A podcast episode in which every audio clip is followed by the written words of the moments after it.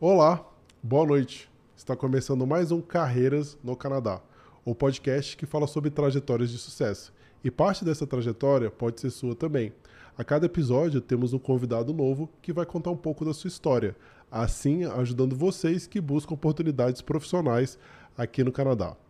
E como de costume, né, hoje é um dia muito, muito especial pra gente. A gente está bem empolgado. Primeiro que é o nosso retorno aqui ao nosso físico, ao nosso estúdio, depois de alguns probleminhas técnicos da nossa equipe e muitas coisas que aconteceram. Então a gente está bem feliz assim, de, tá, de poder retornar aqui pro, pro nosso QG. Passar a bola pro Maurício aí. Isso aí, Rodrigo. De volta a casa aqui, né? Todo mundo aqui. É, mais um convidado online bem legal. E só lembrando todo mundo aí, se inscreva no canal, né, no, no YouTube, siga lá, dê o subscribe, ativa o sininho para receber a notificação nossa aí, sempre que a gente subir um vídeo novo aí para vocês. E também nos nossos, nossos, outros canais, né, no Instagram, siga lá no Instagram também. Lá no Instagram você vai encontrar o Linktree nosso lá, que tem, tem os links aí para todos os nossos canais e a nossa lista VIP aí também para você receber novidades aí do canais. A gente vai estar tá, tá fechando várias parcerias aí, então a gente vai estar tá comunicando vocês em breve aí sobre as novidades que tem no canal. E também se você quer estudar no Canadá, a nossa parceria também com a Rai Bonjour, a gente já vem falando aí no mês de junho, né? A gente começou uma parceria aí com, com a Rai Bonjour. Se você quer estudar, fazer High Education ou fazer inglês no Canadá, entre em contato aí com o pessoal da Rai Bonjour, que eles vão contactar, o consultor educacional deles vai contactar vocês e, e oferecer o melhor pacote educacional aí para vocês. E hoje a gente está aqui com a Ana, né? É, secretária executiva, é um prazer ter ela aqui. Ana, bem-vinda ao canal, hein? Obrigada, gente. Obrigada por estar aqui. Eu adoraria estar aí ao vivo com vocês, mas a gente, graças a Deus, pode fazer isso online. Uh, que eu tive que vir para Montreal de última hora, mas é a vida de secretária executiva. é, é, muito legal isso, né? Porque é, é bom para a gente viver na pele, né? Ver esses, esses, imprevistos acontecem, né? Até quando a Ana veio falar comigo, ela falou: Rodrigo, mas eu vou ter que ir lá, de repente vai ficar apertado para voltar. Eu falei: Não, Ana, graças a Deus a gente tem a tecnologia aqui suficiente, então você vai ser tudo ok. Claro, né? A gente prefere fazer ao vivo, mas assim, vai ser super legal também. A sua história é bem legal, é bem motivante. A gente tem um pré-questionário, né, pessoal, que a gente manda para os nossos convidados. Então a gente já leu a história da Ana, a gente já conversou um pouquinho com ela aqui antes de ir pro ar. Então acho que vai ser muita coisa bem legal, muita coisa bem relevante para assim, saber mais uma história né, de um brasileiro vitorioso aqui, uma brasileira vitoriosa aqui no Canadá, também para entender né, como que foi essa trajetória, né? Porque é engraçado, né? Eu e o Maurício, a gente sempre fala isso, o pessoal vê as nossas profissões, vê onde a gente chegou, a gente não brotou aqui, né, Ana? A gente não apareceu, ops, é. estou aqui. o povo adora ver as cachaças que a gente deve, né? Mas é. o, o, os tomos os tomos ninguém vê, né? É. Exatamente. E então vou... Eu tenho tombo, viu? Tenho cinco anos de tombo. É, isso a gente quer saber, porque a, a galera gosta bastante também. Então vamos começar. Ana. Conta pra gente como que foi o início da sua carreira lá no Brasil. Uh, eu, eu comecei na área de. Uh, opa, eu Aí. tive um probleminha. Deu uma congeladinha voltou, já voltou. É, já voltou. Voltei. Eu trabalhei na área de marketing em uma empresa de alimentos muito grande, multinacional no Brasil. Uh, depois eu fiquei sempre na área de alimentos. Um, Qual é a sua formação? Qual é a sua formação inicial? Eu sou administradora de empresas com especialização em marketing pela Business School São Paulo. Okay. E então eu comecei Deu uma congeladinha lá. Aí, pessoal, a gente teve um pequeno probleminha com a Ana. Caiu o link dela. Já voltou. Voltou. voltou. Vamos lá. Gente, desculpa, mas como eu tô num hotel, às vezes pode acontecer isso, mas vamos voltar. Então, eu, eu fiz especialização em marketing e sempre trabalhei em marketing para a área de alimentos, depois a área de luxo. E aí, resolvi, por um tempo, empreender. Tive a minha empresa de chocolate uh, promocional. E aí, depois, resolvi uh, mudar de lado, que eu adoro essa área. Fui para a área de promoção e eventos eu fui trabalhar numa agência de promoção, em duas agências de promoção de eventos, aonde eu cheguei ao ponto de diretora de contas, né? Então eu era responsável pelas contas de empresas eh, automobilística, cosmético, bebida, uh, bebida, tanto que a gente chama de é, refrigerante quanto alcoólica, de luxo, mexi muito com isso. E aí, uh, isso foi alguns anos, então eu já tinha uma boa experiência. E aí, eu sempre tive um sonho, né, morar fora. Eu já tinha morado um ano na França, mas eu sempre tive vontade de, de sair. E aí eu tive um motivo que fez assim comigo. Vai! E eu vim. Legal. É, fora a primeira experiência sua internacional foi a França, então? É. Uh, eu morei na França eu tinha, quando eu saí da faculdade. E aí eu fiquei um ano lá. Quando eu voltei, foi engraçado porque eu comecei a trabalhar para empresas francesas, porque eu voltei falando francês. E numa delas, eu falava mais francês do que português. Eu passava o dia falando em francês, porque o meu chefe não falava uma palavra de português. Hum. Então, lá eu me desenvolvi. Então, eu trabalhei muito com empresas francesas, mas sempre no Brasil. E aí eu tinha muito que fazer coisa internacional. Eu, eu, eu fui gerente de. Um, eu, eu comecei como assistente executiva, virei gerente de projetos, gerente de marketing, gerente de novos produtos.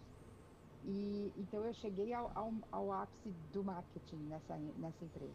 E aí eu mudei de empresa, onde eu também fui gerente de marketing, uma, criando uma nova categoria de alimentos no Brasil. Uh, e aí saí, fui trabalhar com charuto. Nossa! No mercado de luxo. É. Fraria de mulheres e charuteiras é. no Brasil, eu montei. A gente tem duas convidadas que a gente conversou, né? Que é a Laura, que trabalha com marketing de varejo, e a Lola, que também um beijo para as duas aí. Foi bem legal o podcast delas. Inclusive, a gente fez um, junto, a Laura e a Lola, que é do marketing também. Depois a gente coloca você em contato com ela. É legal trocar essas informações. O pessoal do marketing normalmente gosta de fazer esse intercâmbio né, de experiências, assim, principalmente é. aqui no Canadá também. É. E aí, então, um, mas aí eu mudei de área. Eu montei aí a hum. minha empresa e depois voltei. Mas quando eu fui voltar, eu quis voltar para o outro lado da mesa. Eu falei, eu não quero mais ser cliente, eu quero ser prestadora de serviço. Uhum. E aí eu fui trabalhar, então, o, eu, todo o meu know-how de marketing foi muito bom para atender clientes. Inclusive, atendi clientes que era eu no passado, sabe? Tipo assim, eu passei a atender alguns clientes que que eu trabalhei depois. E eles gostavam muito porque eles falavam assim: você tem uma formação que você consegue entender a nossa estratégia, porque às vezes pessoas que vêm da área de publicidade não conhece o background do, do cliente. E eu tinha isso. Então eu ia para reuniões e apresentações de projetos de promoção ou de eventos, eu já ia sabendo que provavelmente eles precisavam. Então a gente já já desenvolvia a campanha com foco em resultado, né? Porque no fundo o que eles querem é, é. ROI, Return of Investment. E, a, e em uma das agências eu criei com o diretor exatamente isso. Todos os eventos a gente fazia um, uma análise de ROI. Foi uma das primeiras agências que começaram a fazer, a prestar, depois do evento feito, fazer o um relatório de Return of Investment. Nossa, que legal, que legal. É. Que é investimento na, é, aí é realmente o que os executivos querem, né? Você gastou tanto quanto é. que trouxe aquele retorno. Muito legal. Porque era uma coisa, foi uma época que muito assim, você vai investir 100 mil numa campanha de promocional, mas, uh, ah, foi legal, tinha 500 lojas, mas a gente ia lá assim, eu mostrava para ele, ok, custou 500, eh, sei lá, 100 mil, você, a gente fez sete lojas, eu tive 700 abordagens, nessas 700 abordagens você vê quanto, aí ele conseguia, trazia a informação para mim, eu vendi, sei lá, cinco caixas, tô só falando. Então, eles conseguiam fazer valer o investimento por loja avaliar o investimento da ação por loja é o retorno, né? Isso é legal, porque uma das coisas que eu tinha bem lá nos, na era mesozoica, que eu falo, eu trabalhei com marketing também bem no início da minha carreira, uma das dificuldades que eu tinha justamente é mensurar aquilo que você gastou, porque quem, a gente não tinha como saber que foi da, tua, da sua exata campanha ou se foi de outras ações de marketing, né? O que foi aquele que gerou aquele aumento de vendas? Porque pode ter é. outras iniciativas em paralelo ali e como que você vai saber o que veio de cada um. Isso é uma das dificuldades que a gente tinha na época, né? Hoje e, eu tinha, e, eu tinha na época também, porque eu fazia muito trabalho em varejo, né? Eu, eu as agências que eu trabalhei, eu sempre trabalhei para marcas que nunca usaram muita propaganda, porque a propaganda você tem como mensurar, né? Quando você fala em trabalho em trade marketing, hoje em dia tem mais, mas na época você tinha Nielsen e só. Hoje você tem Ipsos, você tem basicamente era Nielsen. Então, como é que você mensura um resultado de uma ação de ponto de venda ou de uma ação numa praia, uh, etc e tal. A gente começou a fazer isso e foi muito bacana, porque eu ganhei muitos clientes exatamente por causa disso, desse trabalho de apresentar depois o relatório final com um, um ROI. É, que é o diferencial, né? Eu que eu lembro, umas dificuldades que a gente tinha, né? Não sei como que tá hoje, realmente não é uma área que eu tô muito envolvido, mas esse era um problema. Assim, é. E é legal que você já no início já mostrou uma solução e já mostrou, olha, opa, tem alguma coisa aqui que o mercado não tem. É uma coisa que a gente é. sempre fala aqui no podcast, né? O que, que você faz de diferente que as outras pessoas não fazem? Exatamente, exatamente. Legal, mas continu, então, continuando, né? Você tinha uma carreira super legal né, no marketing, assim, desenvolvendo várias coisas. Sim. O que foi que deu o, o, o, assim, o estalo? Falar, opa, não quero é. mais ficar aqui. Então, eu, eu como eu falei, eu, eu, um, eu sempre quis morar fora. Mas eu sempre trabalhei para empresa de ponta, então eu falava assim, e, e eu queria fazer um MBA, uma pós-graduação. MBA, infelizmente, eu não tinha cacife, mas uma pós-graduação fora do país. Mas eu sempre trabalhei, é, queria fazer uma pós-graduação, mas eu falava, eu trabalho em empresa de, de ponta, onde provavelmente eu sei muito mais do que a pós-graduação aqui no país, né? Mas aí eu tive uh, um fator muito chato é, relativo à segurança que mudou a minha vida e meu jeito de ver a vida. Eu estava num momento da minha carreira no ápice, como diretora de contas, atendendo multinacionais. Tudo quanto é evento eu era convidada, sabe assim, jantares mil. Mas uh, eu tive, uh, eu fui vítima da violência brasileira. Na minha família nós perdemos um ente querido por, uma, por, por causa de um celular e ele foi assassinado. A partir daí, eu mudei os meus valores. Né? Primeiro você entra naquele processo de revolta, até de depressão e, e mudança de valor. O que, que eu estou fazendo aqui? Eu, graças a Deus, eu tinha, eu estava numa fase que eu não tinha marido, não tinha namorado, não tinha filho, então eu pude eh, usar, vamos dizer assim, um fator triste para tentar impulsionar e construir alguma coisa bacana. Ah, e foi isso que eu fiz. É, Ana, é até uma coisa que a gente vê com uma certa frequência. Você, infelizmente, não é a única, né? Tem várias pessoas que estão aqui no Canadá que fugiram do Brasil por causa da violência. Tem um amigo meu, inclusive o Paulo, mandar um abraço para ele, que ele tem um vídeo dele entrando na empresa dele em São Paulo, que ele pagava os funcionários dele em, em cash, né, em, em espécie, e abordado com uma, com uma arma na cabeça dele. Depois que aconteceu isso, ele perdeu o dinheiro e falou, não, não fico. Falou para a esposa dele, não, acabou. É, é meu último dia aqui no Brasil. É, é, é, é, ele tem a sorte de poder fazer isso, né? Quer dizer, eu tenho, por exemplo, meu, a minha o meu familiar, infelizmente, não, não está mais conosco. Mas eu acho assim, eu falei, eu vou fazer essa mudança. Eu comecei um projeto, eu fiz um projeto que eu chamo de Me, Myself and I, de fazer essa mudança, né? De construir um caminho bacana e abrir, de repente, a porta para minha família, porque eu não podia trazer todo mundo. Né? Hoje eu vou dizer que minha sobrinha está aqui, meu sobrinho está vindo fazer mestrado uh, na UFT, ele foi, foi aceito. Ah, então, parabéns, assim, que legal. É, é, uma, então, é uma então vitória, não é fácil, nada fácil. É, é, uma, é uma baita é. vitória. Então, assim, eu falei, eu, se eu puder abrir a porta, por que não? Mas eu vim também a, bus a busca da minha felicidade, né? Eu vim à busca de, um, de uma vida mais tranquila. E aí, então, o que, que eu fiz? Eu fiz um trabalho de Me, Myself and I como um projeto, né? Como eu era marqueteira, fazia planejamento, eu fiz um plano para mim. Então, eu fiz, como eu fazia muita prospecção na época, porque eu abria novos clientes, eu comecei a fazer prospecção aqui no Canadá. E vim para cá passar 15 dias pra, de férias. A minha ideia era fazer Toronto e Montreal, conhecer as cidades, ver o que dava para fazer, contactar algumas pessoas. E aí o que aconteceu? Eu cheguei em, em Toronto e amei a cidade. amei. É. Amei que as pessoas passavam na rua e falavam assim, oi, tudo bem? E eu falava, como assim? Eu sou estrangeira, eu sou gringa. e aí eu fui fazer, como eu fazia é, prospecção, eu pedi uma reunião com um dono de uma agência de publicidade aqui em, em, em Toronto, que tinha conexão com a agência que eu tinha lá no Brasil. Hum. Pedi 15 minutos para ele. É o famoso information interview, né?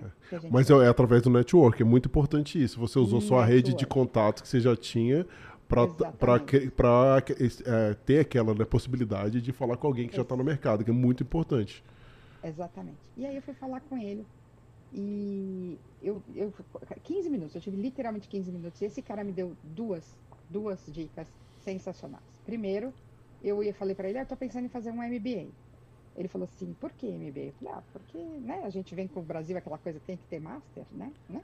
né? Você é MBA, Ele falou assim, você vai dar aula em, em, universidade? Eu falei, não, eu vou, quero trabalhar. Ele falou, então você não vai fazer um MBA, você vai fazer uma pós-graduação, porque você é hands-on.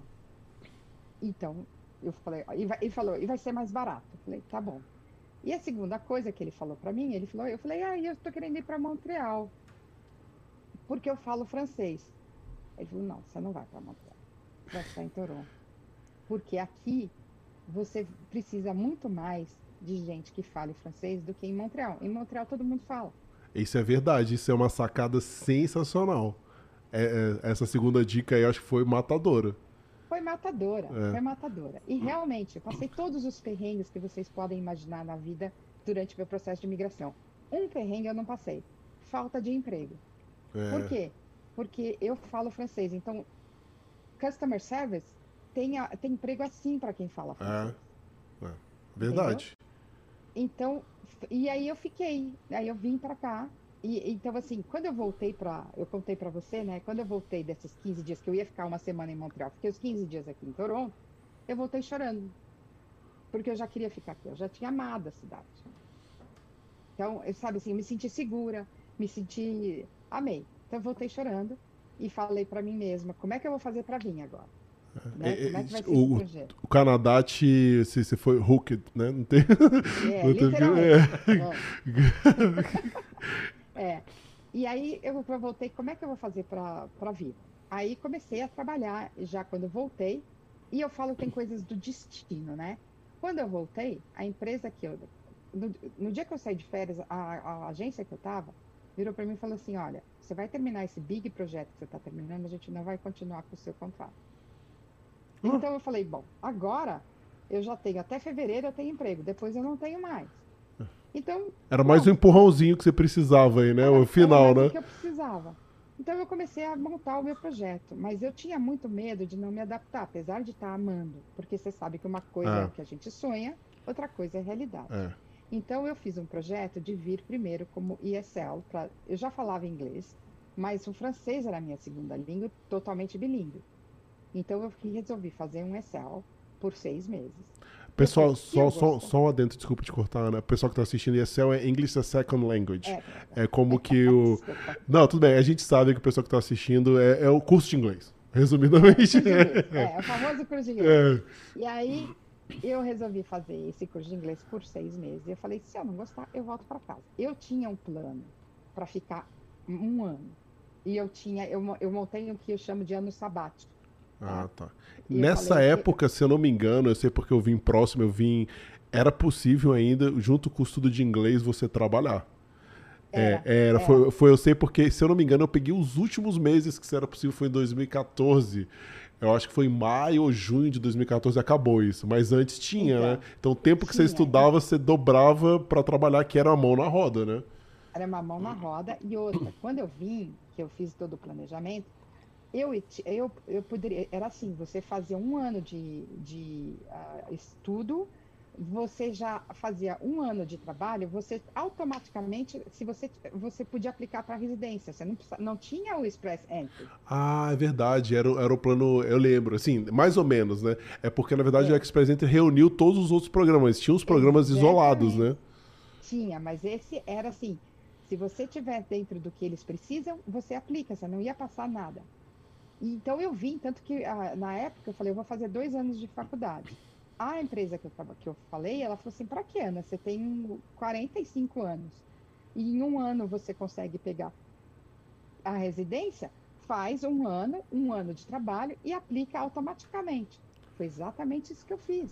É, eu, é uma dica que eu falo pro pessoal também, que quando vem conversar com a gente de mentoria, Gente, tempo é uma coisa importante. Quanto mais rápido você conseguir pegar sua residência permanente, tiver caminhos, é melhor, entendeu? Porque é, a gente sabe disso. É, é muito é, maçante esse processo de esperar dois, três, quatro anos, entendeu? Então, quanto é. mais rápido puder, mas, tiver caminhos. Hum. Mas, uma coisa eu não pensei. Eu fiz um planejamento bem feito. Só que eu não contei com mudanças políticas e mudanças do sistema de imigração. Hum. Interessante. E eu fui pega no meio. Ah, Por por- porque, verdade, foi bem na mudança para Express Entry, né? Por quê? Eu vim em 2012. Eu comecei a minha faculdade em agosto de 2012. Terminei em agosto de 2013. Comecei a trabalhar, arranjei, por causa do francês, arranjei emprego muito rápido. Ah, mas aí eu, eu já já falo que não era exatamente, tive essa mudança e não era exatamente na área que eu queria, né? É, me desprendi de tudo. É que o Maurício chama, ele criou uma expressão para isso, ele chamou Between Jobs. É, É, é porque não é, jobs. é porque não é ainda a sua área, mas é o jeito que você conseguiu para entrar no mercado de trabalho canadense. Foi, e, É. e assim, na verdade, como eu sempre trabalhei com marketing, eu queria na época trabalhar com eventos, customer service é um caminho, porque você trabalha com gente, você presta, presta serviço para gente. Então eu sabia que era uma boa, um bom caminho para começar e ah, no meu caso, como eu falava francês, me pagava um salário que era no mínimo 40% maior do que um entry level normal. Legal. Sensacional, é, é sensacional. Sensacional. É. Eu- eu- é- é- é- é, exatamente por causa do francês. Só que eu não contava com isso. Então, eu arranjei um emprego. Eu saí da faculdade dia 13 de, de agosto, dia 30 de setembro eu estava trabalhando. Quanto tempo você ficou no ESL antes de entrar na faculdade? Ah, s- quatro meses. Quatro meses, tá. Quatro meses. E aí, ah, eu fiz um ano de trabalho. Então, em 2013 trabalhando, né? Ah, dois- não, foi 2012, 2013, 2013, 2014 trabalhando. Quer dizer, eu podia aplicar para residência, tipo outubro. Mas eu apliquei no dia 8 de novembro, dentro do sistema antigo. Só que dia 1 de janeiro de 2015 mudou tudo para o Express Entry. Sabe o que eles fizeram com os processos que estavam lá desde setembro? Ah, caiu no limbo. Com certeza, eu já vi isso. Ficou no limbo, né? Eles não sabiam o que fazer, né? Devolveram para mim dia 6 de fevereiro, dizendo: Amiguinha, você entra no processo novo, tá? Ou foi pior ainda do que eu imaginei. Você Nossa. voltou pro final da fila. Eles não consideraram minha entrada, não consideraram que eu estava aqui. Então eu voltei para estaca zero. Caramba, que Zé. terrível. Imagina quantas pessoas ficaram na mesma situação que você. E aí era assim, dia 6 de fevereiro, meu visto vencia dia 15 de maio. E, e eu não sabia o que fazer, porque eu, eu- eu- assim, eu ainda estava dentro do processo do Express Entry, eu tinha uma pontuação, mas eu- na época, quando começou, hoje em dia está muito mais flexível, né? Graças a Deus os liberais estão aí, mas era Harper. E o Harper fechou tudo. Fechou tudo, que francês não contava mais. Caramba. Se você tinha mais que 40 anos, você não ganhava ponto nenhum. É de idade, Se- né? Perde ponto pra tinha- caramba. é. Tinha idade. Se você não. Na época, o, o marido, mesmo que ele tivesse um nível de inglês IRC, contava 50 pontos. E eu não tinha marido. Então, assim, eu falo que eu entrei no num- numa categoria que para o Canadá eu não era interessante. Apesar de estar aqui, estudando, falando as duas línguas e contribuindo para a sociedade. Que acreditem ou não, o Canadá ainda algumas coisas eu amo meu esse país e brigo por isso, mas ainda tem umas coisas que são bem arcaicas. Ah. E uma pessoa mais velha, eh, di- divorciada no meu caso, sem filhos, quer dizer, você vai ser só custo, eles só entendem você como custo para Pro, é, custo pra aposentadoria, né? Que eles vão ter que arcar com a sua Exatamente. aposentadoria no futuro. Exato. Sendo que por um tempo- tempão eu pago imposto para os filhos dos outros, porque eu não tenho filho na escola, né? Aham. Mas é, é- é coisas do Canadá.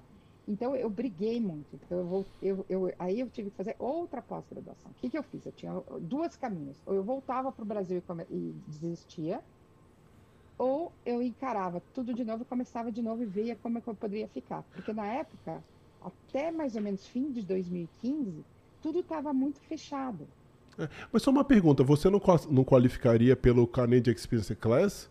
Por... Ah, não existia isso na época. Ah, tá. É porque o Express Entry, quando começou, era, era, o, era o Federal Era Skilling esse- Worker, né? Só tinha esse, né? Exatamente. Eu acho que tinha o provincial exatamente. também, se eu não me engano, mas não tinha o Depois Canadian... teve, porque eu entrei pelo provincial. Ah, o tá. provincial de quem fala francês. Porque eles tiveram um problema que o que aconteceu? Como eu, um monte de gente se mandou. E começou a faltar mão de obra de quem falasse francês aqui no, em Ontário. Nossa, meu Deus, que lambança, hein? Resumido, né? Foi, não, foi uma lambança. Foi uma lambança. E eu entrei. Então, o que, que eu fiz? Eu, eu eh, fui para outra faculdade. Fui fazer outra pós-graduação pagando. College Graças público, a- né? Pro- provavelmente, né? Prova pra... Não, dessa vez foi privado, porque eu não ia poder ter o, o- de qualquer jeito, eu não poderia mais eh, ter o, Work permit. o PGWP, PGWP. porque eu já tive, isso só de dar uma vez na vida eu já tinha tido. Ah, é? Eu não sabia que só podia ser. É, Olha, eu não só sabia. uma vez. Você não sabia dessa, Então, Maurício? Eu não- Sabia? É É, uma vez olha. só. Olha, É uma vez só. eu achei que você fizesse, por exemplo, quatro pós- pós-graduações, vamos supor. Você ganhava. Não, que não sabia, que interessante. Não. Então, e a sorte é que, ah, como profissional, é, então eu, eu tive que pedir demissão do meu emprego quando chegou em maio. Eu fiz, eu- aí eu consegui uma assistência e estava super bem elaborada. Então eu fui para o Brasil, catei minha documentação e voltei antes do meu visto terminar e falei: daqui agora eu só saio se, se eles disserem não para mim. Então, aí eu entrei com pedido de visto de turista, entrei com aplicação em outra, em outra faculdade, fui admitida, tive que pedir demissão do emprego que eu estava, que eu era full time. Caramba, meu? Deus, que, que, que desnecessário todo esse corre que você teve que fazer por causa de, de, Ah, de mudança. Não sabe de dar a história é um terço. É, aí eu fiquei desempregada um mês, mas a sorte que a empresa gostava muito de mim, do meu trabalho, e a minha chefe falou assim: quando você começar a estudar, você volta. Falei, tá bom. E eu vou te, organi- vou te ajudar nos horários. Só que quando eu voltei, eu não voltei como full time, né? Aí é contrato, porque a empresa já viu que você tá, tá melado na, na É. imigração, né? Mas você, Mas eles tentaram, você tentou, eu não sei na época se existia, deve devia existir. Você tentou com eles é, tentar um LMA? Tentei, tentei, mas na época eu era entry level. Como é que a empresa vai justificar um investimento num LMAE para uma pessoa que é customer service bilíngue? Eu tinha um knowledge, a minha chefe tentou, mas só que chega na hora do RH, o É. RH fala: não, Tá. não vou fazer isso. Deixa eu abrir alguns disclaimers aqui, Ana, só para o pessoal entender, porque a gente tem sempre que a gente É, fala isso, né? LMAE. É, não, de forma geral, pessoal, assim, nós não somos experts em imigração, né? A gente sabe porque eu passei por processo de imigração, Ana passou, o Maurício passou, então a gente sabe dos nossos processos, né? Assim, para vocês tiverem informações precisas, mesmo porque a imigração toda hora muda as regras, são os procedimentos, mudou tudo, então a gente tem a parceria com o Terry Ferreira, do arroba Terry Ferreira Associates, então vocês vão lá no perfil dele, agendam uma consulta com ele, a gente não, não é a nossa praia, né? Não. Falar E de... outra coisa, desculpa te importar, Não, a não. minha história já tem 10 anos. É, né? ainda tem isso, é. É. Só falando do LMAE, só para vocês saberem, né? O LMAE é uma autorização que o Canadá dá para uma empresa canadense contratar uma pessoa de fora, só que não é assim. Tem várias regras, né? Qualquer pessoa que se ca- qualifica para isso, então essas regras podem ter mudado. Então, sempre vá atrás de um profissional credenciado que tem tá bem informado sobre isso, que não é obviamente o caso de nenhum de nós três aqui. Não, O que, eu posso, o que eu posso acrescentar é que também tem a vontade da empresa, né? Que, é- e a necessidade. Então, por exemplo, a minha chefe, ela me adorava e queria, e foi atrás. Mas a empresa falou não. É. E tem, tem as histórias. Bom, mas É. tudo bem. Voltando É. ao caminho, eu consegui, então, fazer a segunda faculdade, e essa, essa empresa foi muito bacana e me recontratou como contrato, e, e eu fui ficando. Então, eu fiz mais um ano de faculdade. Só que aí eu já estava num outro processo, eu já estava procurando. Eu tinha uma assessoria, tá, gente? Mas uma das coisas muito importantes é eu garrei o negócio e falei: eu vou conseguir isso. Eu vou conseguir isso. Então, eu tinha alguém me ajudando, mas eu ia fuçar todo dia o que, que eu podia achar de caminho para conseguir entrar no, no sistema. E tá? qual que eram as suas Então- fontes de informações? Onde que você procurava elas?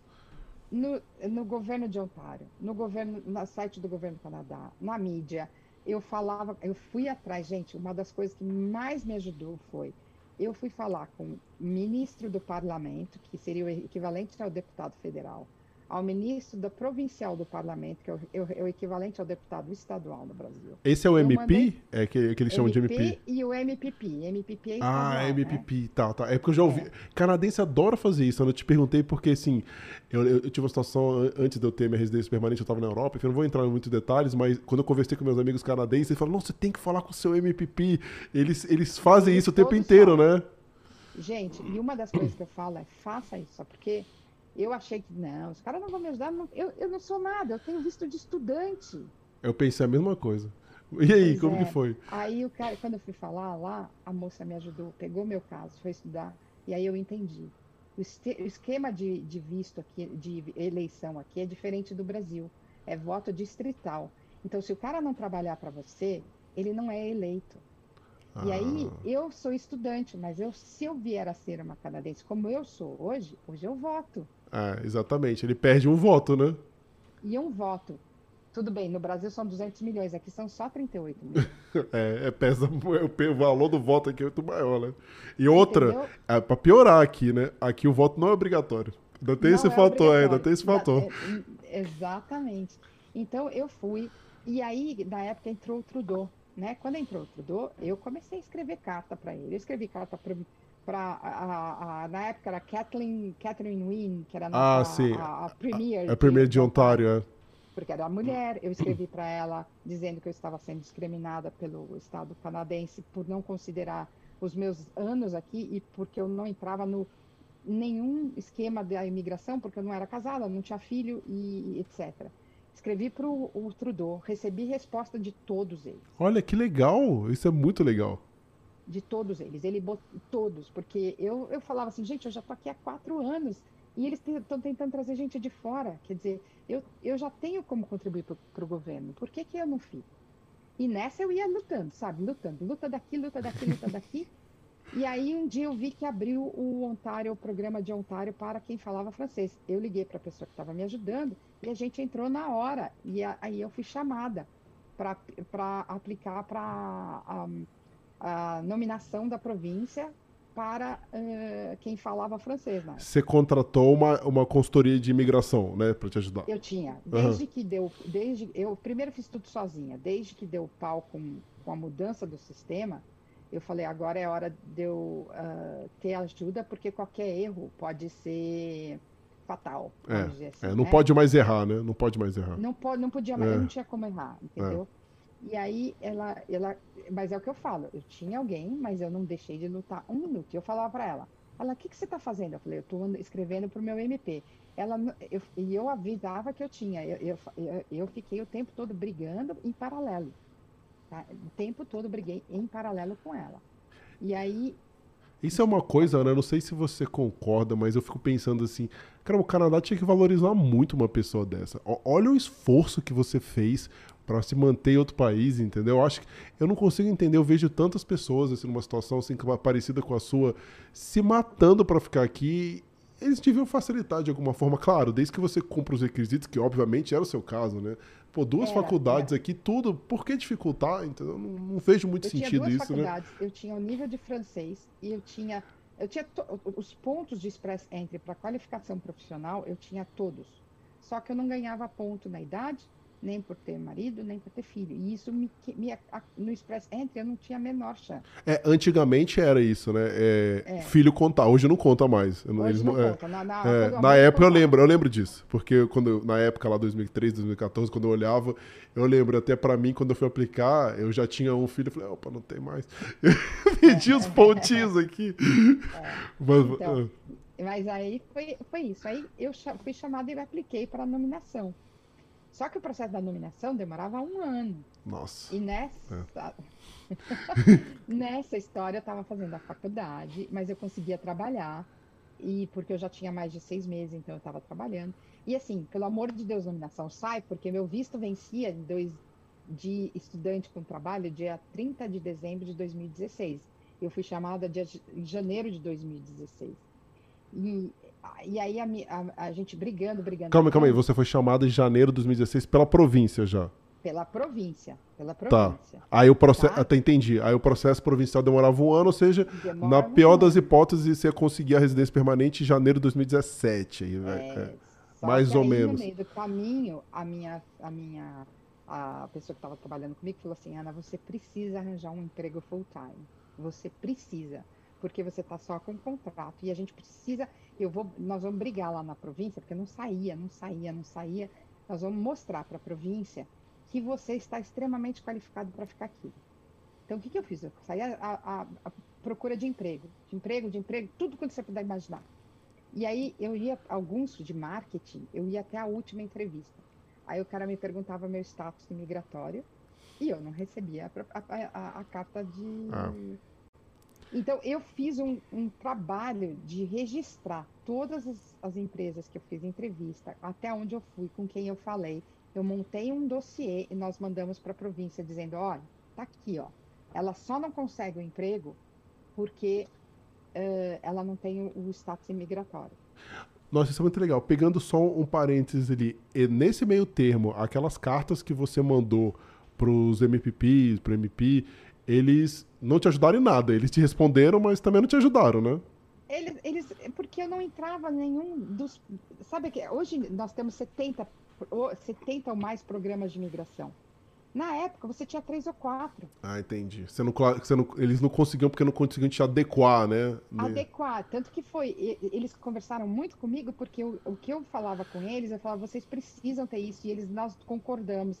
Eu fui chamada por eles para fazer reunião com eles do que, que precisava, etc e tal. Porque eu falava assim, além do que, vocês estão sendo machistas, né? Quer dizer, está é. é, é, é, é tá sendo muito complicado. Então, assim, eu conversei com muito deles, mas eles tentavam me ajudar, assim, tipo, olha, vai abrir, a gente está achando que vai abrir um programa assim, fica de olho. E era o que eles podiam me fazer. É, entendi. Eles estavam meio de mão atadas aí também, né? Pelo é, que eu entendi, fugia processo... do controle deles, né?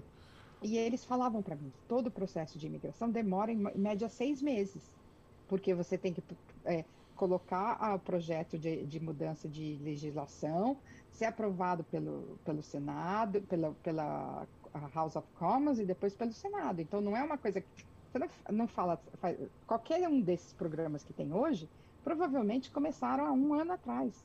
É verdade. É, entendi. Entendeu? É. Não, é, não é assim. É. Bom, o, o, que eu posso te dizer é que aí eu consegui. Quando, quando a gente mandou esse dossiê para a província, eles falaram assim: ok, só que agora eu quero da Ana uma carta.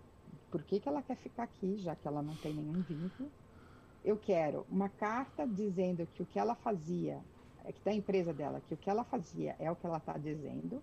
Eu quero os e-mails da empresa dela, provando que o que ela, que, que ela disse que fazia, ela fazia. E tinha mais uma coisa que eles pediram para mim. Nossa, Só mas assim, aí... você queria muito ficar no Canadá, né? Porque eu falo muito, porque passar por todo isso, isso é quase uma cruzada, né? Assim. Não. Ainda tá. Ainda, tá. ainda nem chegou, aí, né? Mas assim, eu, tô, eu, eu, fico pensando, cara, o que mais eu tenho que fazer? Assim, e isso é uma conversa que eu já ouvi com outras pessoas. O que mais que eu tenho que mostrar para vocês que eu isso, quero ficar aqui, cara? Era isso mesmo que eu de vez em quando pensava. Tinha dias que dava meu desespero, que eu falava assim, que mais eu tenho que fazer? Que mais vocês querem? Me fala, que eu faço, mas se vocês me disserem que tem que fazer, eu faço. Só que aí, quando eles entraram nessa coisa de eu quero os e-mails da empresa, eu mandei uma carta para eles dizendo desculpa.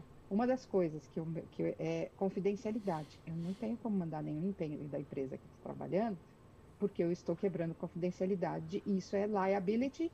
E como é que vocês me pedem isso? É verdade, com certeza. Você assinou o documento, né? Você assinou o NDA e não pode fazer isso. Aí eles. Ok, então eu só quero uma carta. Eu escrevi uma carta bonita, eu peguei depoimentos. Eu tive 10 pessoas, amigos, que escreveram cartas dizendo que eu merecia ficar aqui. 10. É. 10 para poder colocar junto com o meu dossiê. E aí, no dia 28 de dezembro de 2016, saiu a minha nominação. O tá. meu visto vencia dia, dia 31. Nossa. 31 de novembro. Dezembro. De dezembro. Dezembro. É.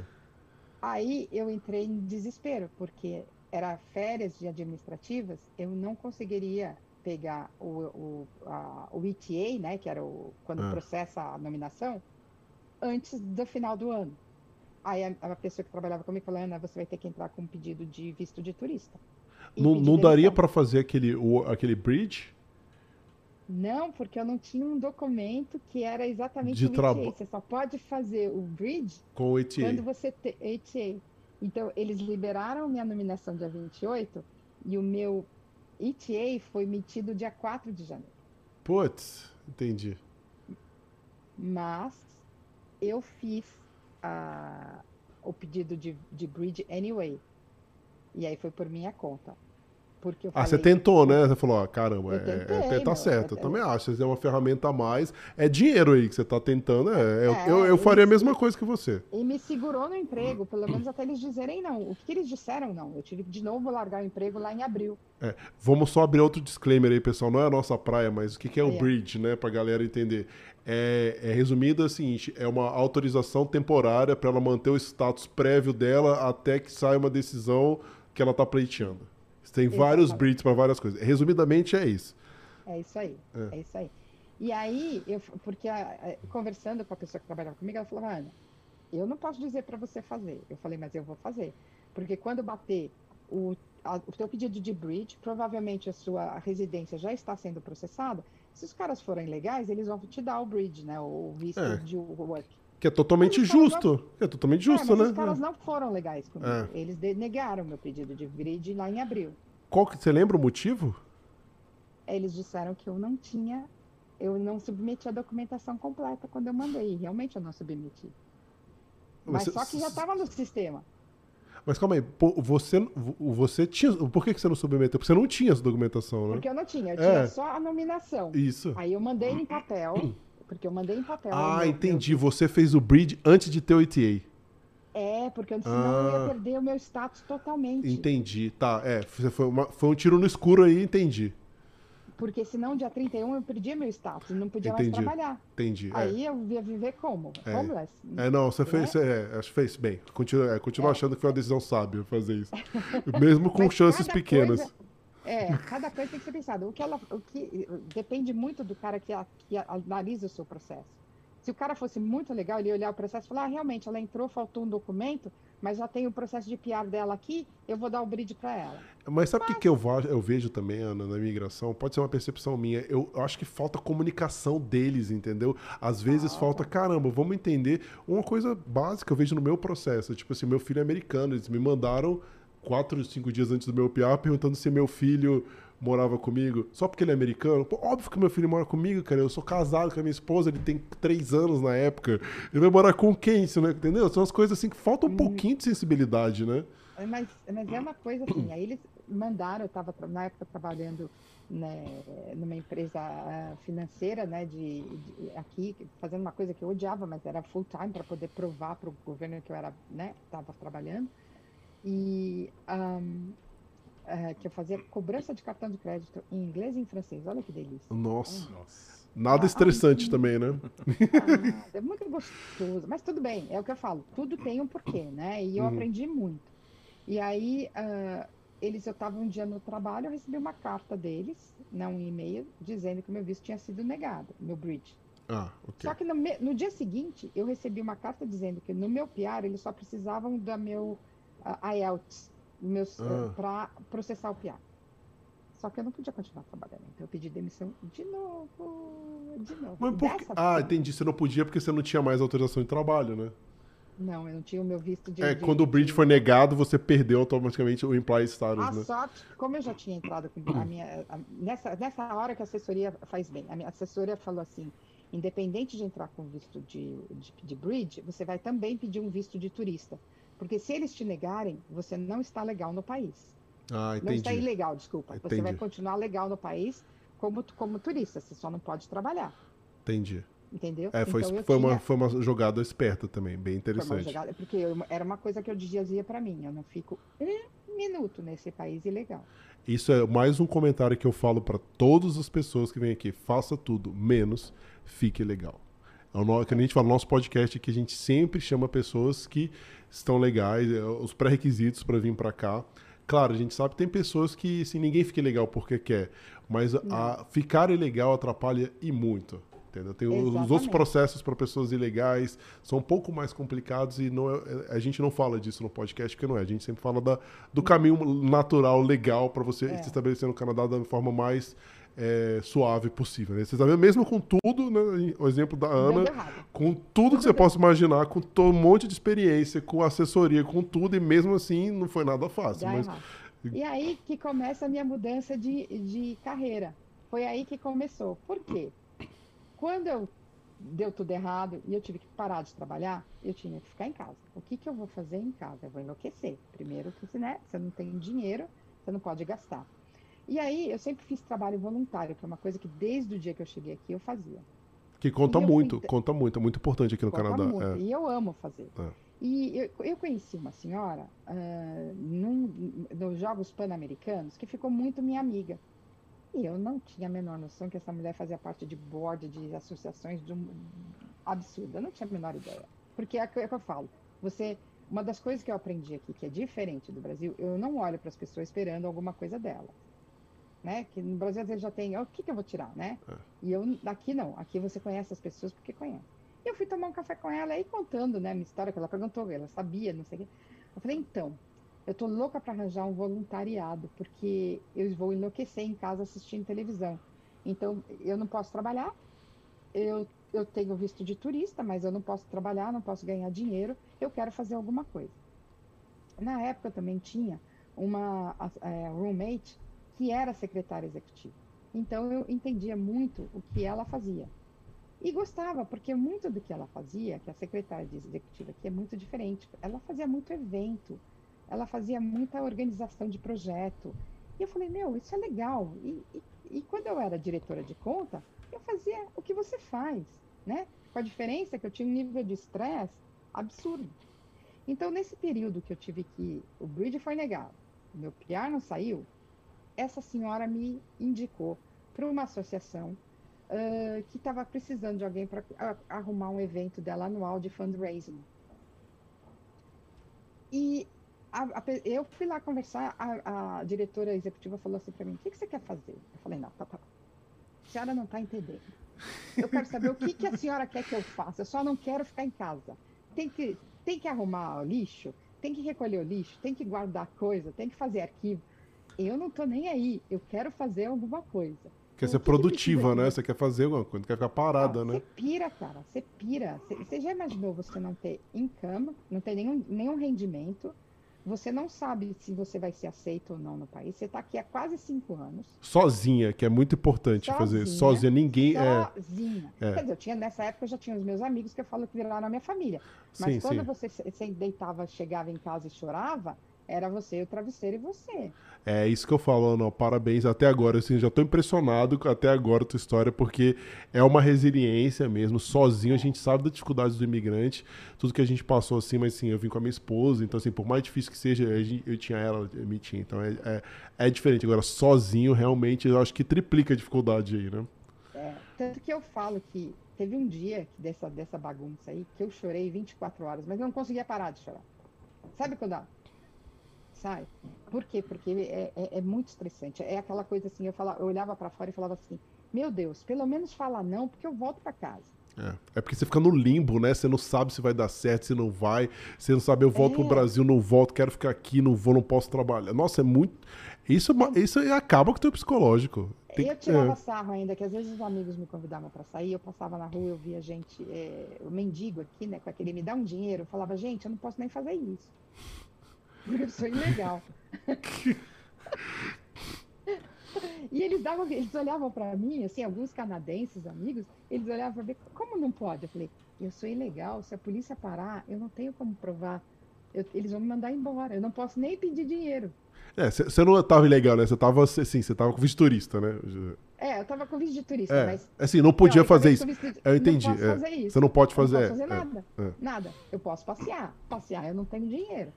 Então, na verdade, foi muito legal, porque essa associação, quando eu falei isso, a mulher falou assim: então vem. Eu falei, ela, quantos dias você pode me ajudar? Eu falei: olha, eu poderia te ajudar todos os dias da semana, mas eu não quero, porque eu não quero configurar que eu estou trabalhando. Então, eu venho aqui três vezes por semana, seis horas, dá 24 horas, e aí, tranquilo, como. como um, você me faz uma carta convite para ser sua um, voluntária.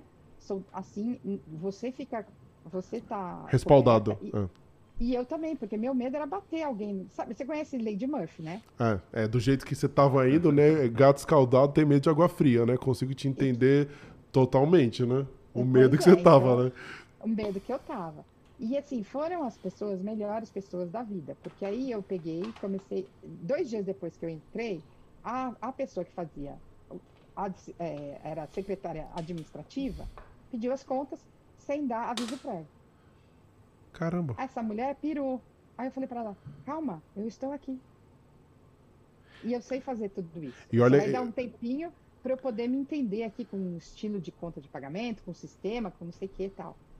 É, é o que a gente fala, né? O pessoal fala de sorte, né? O Felipe, que eu dou um abraço para ele, ele costumava dizer, né, que, que, sorte é a junção da capacidade com a oportunidade, né? Surgiu a oportunidade para você e você estava pronta. Na hora que surgiu, Sim. você agarrou. Isso, isso que é a diferença. Ou menos, porque eu era o quê? É, você não podia. É, sim, sim. É. Tá? Então eu agarrei e comecei a trabalhar como se funcionária fosse. A gente tinha um evento em setembro e, e ela não, não, sabia como fazer, tinha que fazer os pacotes de, de sponsorship. Eu fiz os pacotes de sponsorship. Eu sei que foi um evento para 600 pessoas que tinha protocolo, porque vinha a Lieutenant, que é a representante da rainha no estado, ela ia participar do evento, então tinha todo aquele protocolo de segurança para receber essa pessoa. E a Ana lá, falando com o MP, que é o ministro do parlamento MPP, porque era uma instituição uh, que recebia muito apoio do governo, porque era uma instituição feminista, e a Ana lá trabalhando. Quando eu vi, deu julho e nada. Eu já estava no desespero, gente. Gente, juro, eu já estava assim. Você estava trabalhando muito mais que aquelas 24 horas se semanais que sim, você falou, né? Já estava quase full time aí, né? Já estava full time, porque ela precisava full time, mas eu trabalhava de casa para não ter problema, entendeu? Eu vinha para casa e trabalhava. Na época não tinha essa coisa do online, né? Uhum. E aí, uh, o que aconteceu? Quando foi julho, eu estava. Um dia um amigo me chamou, falar, vem aqui, vai, vem almoçar. Eu falei, ah, tá bom, vou. Fui almoçar, e é aquela famosa pergunta para você, tá tudo bem? Meu, não pergunta para quem. Desculpa meu francês, para quem tá cagado. tá tudo bem. Eu simplesmente me desmanchei em choro. E ele, ele é canadense. Imagina para um canadense ele ver você chorando desse jeito. É, não é ele nada comum, né? Canadense é muito. Eles, eles guardam as coisas para eles, né? Eles não estão acostumados e... a se abrir com ninguém dessa forma. Exatamente. E eu, eu falei, desculpa, mas você fez a pergunta que eu não sei mentir. E aí ele virou para mim daqui a pouco e fez assim: Ana, eu conheço alguém na imigração. Eu vou falar com essa pessoa. Eu falei: não. Eu, eu falei para ele: você não vai fazer nada. Porque se tiver que sair, vai sair. Eu já tô na fase que se eu tiver que voltar, eu volto. Se eu não tiver que voltar, eu não volto. Aí ele virou e falou: e eu já tinha falado. A empresa que eu tava falava assim: a gente precisa contratar alguém. Eu falei: olha, eu adoraria ficar aqui, mas vocês têm que fazer o que vocês têm que fazer. E aí ele, ele não é que ele foi e falou com o amigo dele? Sem você, sem você autorizar, né? Sem eu autorizar. E aí esse amigo dele pediu os dados, meus dados. Aí eu liguei, eu passei para ele. E o amigo dele falou assim: "Por que que ela pediu um porque eu tinha acabado de pedir uma renovação do meu visto de turista. É, extensão, né? Triste. É. é. Aí ele falou: "Por que que ela pediu um visto de turista?" Aí eu falei, bom, então peraí, é. explicar, explicar, vamos explicar de tudo direito. Mas você sabia, até essas perguntas, assim, para mim, mostra a total insensibilidade deles. Porque assim, por que, que ela pediu de turista? É uma coisa óbvia, porque era o único jeito de você ficar legal no país, era esse, entendeu? É o tipo Exatamente. de pergunta que o oficial de imigração tinha que ser um pouquinho mais, assim, sensível, né, pra entender. Caramba, você acha que ela quer ficar aqui como vídeo turista? Óbvio que ela não quer, mas é a menos pior das opções, né? É. E eu, eu, eu, imagina, eu nunca imaginei que ele fosse fazer essa intervenção, né? Nunca, porque eu não uhum. pedi uhum. mesmo, eu nunca pedi isso. Eu, eu fazia minhas intervenções indo para um MPMP. Um amigo jamais faria isso. Eu sei que aí ele me pediu os dados, eu entreguei os dados para ele, e literalmente três semanas depois eu recebo a aprovação do meu PIA. Nossa, olha. Três semanas depois. Foi uma coisa assim que eu falei, claro, devia alguém estar tá sentado em cima do, do meu piar, assim, ó né? É. E vai ficando lá, e vai botando coisa em cima, botando coisa em cima. Quando alguém foi lá e cutucou o sistema para ver a Ana, deve ter feito assim, tum, e estava tudo é. pronto, porque eles tinham pedido o IELTS lá, lá, lá em abril. Isso são coisas que me deixam um pouco triste, sabe? Como a falta de sensibilidade com a vida das pessoas, entendeu? É, assim como é. você deve ter vários outros casos de pessoas que estão na mesma situação e a, a, às vezes eu acho assim, um simples, de repente, que nem você falou, é, é cara, o papel tá aqui na minha mesa, tem uma mesa cheia de papel, só peguei ele, puxei e botei do lado. Entendeu? É. E, eu fico é. bem chateado com esse tipo de coisa. É. Aí deixa eu contar, voltando, então aí, hum. o que aconteceu? Eu já estava num momento de que fazer eventos, eu gosto, amo fazer eventos, mas não era mais marketing, já não estava mais me. E eu gostava muito de. que seria um gerenciamento de projetos, né? Virar uma administradora, cuidar de projetos, cuidar de uma, de uma, uh, de uma empresa. Porque eu virei uma gerente uh, de, de escritório, uma office manager, né? Nessa empresa. Fazendo tudo, fazendo marketing, fazendo tudo que você puder imaginar. Mas eles te contrataram e... quando saiu o PR, né? Saiu então, PR... Quando saiu o PR, sim. Porque uhum. dei sorte que eles não conseguiram contratar ninguém. Aí eles falaram assim: não, nós vamos te contratar. Quando saiu meu PR, eu fui e falei: olha, saiu meu PR, eu preciso procurar emprego. Eles não, fica tranquilo, a gente vai te contratar, não vai procurar emprego nenhum. Ah, legal, show de bola. E aí também já estava dentro da minha mudança de carreira, porque nesse período todo, apesar de eu estar mexendo com a, com a imigração, eu fui ver o que eu podia fazer no Canadá, que não fosse eventos. Porque lá atrás, quando eu fiz a minha pós-graduação, que era de eventos, eu vi que para fazer eventos eu ia ter que começar do zero e, e trabalhar um ou dois anos sem ganhar nada. É, que já não era o seu caso, né? Que você já estava bastante Que tempo aí não sem era ganhar. meu caso. É. Então, como é que eu posso usar a meu transferable skills e que carreira eu posso construir aqui no Canadá? E uma delas era office manager ou secretário executivo. Então eu fui seguindo esse caminho, quer dizer, quando veio, a minha roommate era secretária executiva, quando veio a, a- essa proposta de ser gerência, é, primeiro eu comecei como administrative coordinator, depois eu fui promovida a office manager, e secretária executiva do board dessa empresa. Então, quando. quando Isso consegui era só, só me dar umas datas. né? Quando você, seu PA foi quando que ele saiu mesmo? 2017. 2017. Eu cheguei em 2012. 2012, 2013 eu fiz Sports É. and Event Marketing. Depois, ca- 15 para 16, eu fiz Entertainment É. Management. Ok. E, e eu, em- até 2010, eu fui Customer Service de 2012 a 2017, abril. Mas já estava procurando nessa Entendi. área para ser administrativa, para ser administrativa, ser coordenador, administrative coordinator, administrative assistant, alguma coisa, porque eu sabia que essa é uma área que se precisa muito Uhum. essa é uma área que você tem uma carreira constante e que tem sempre oportunidade. É só uma questão de você manter antenado. Ok. E aí eu tinha uma coach. Uma das minhas professoras, ela era uma coach e estava sempre conversando comigo. Então eu ia nesse caminho. Quando vê essa possibilidade nessa nessa ah, non-profit, né, de eu ser contratada como administrativa, eu falei é aqui que eu vou pegar, eu vou ficar aqui, porque aqui eu faço eventos, eu faço tudo e é o que eu gosto de fazer. Coordeno projetos e eu sou ótima de administrar as coisas, de achar solução para problemas, né? Aonde tem problema a gente resolve. Né? É- Eu adoro, é que nem eu falo. é, Se, se a gente tá. Eu falo com muitos humoristas, se a gente tá empregado hoje é porque as empresas têm problema, graças a Deus. Graças a Deus. Se elas não tivessem problema, a gente não estaria empregado. Exatamente. E aí, quando foi setembro, saiu meu PIA, aí a vida começa a mudar, né? Então, e essa, eu fiquei, continuei nessa, eu fiquei por dois anos nessa eh, non-profit.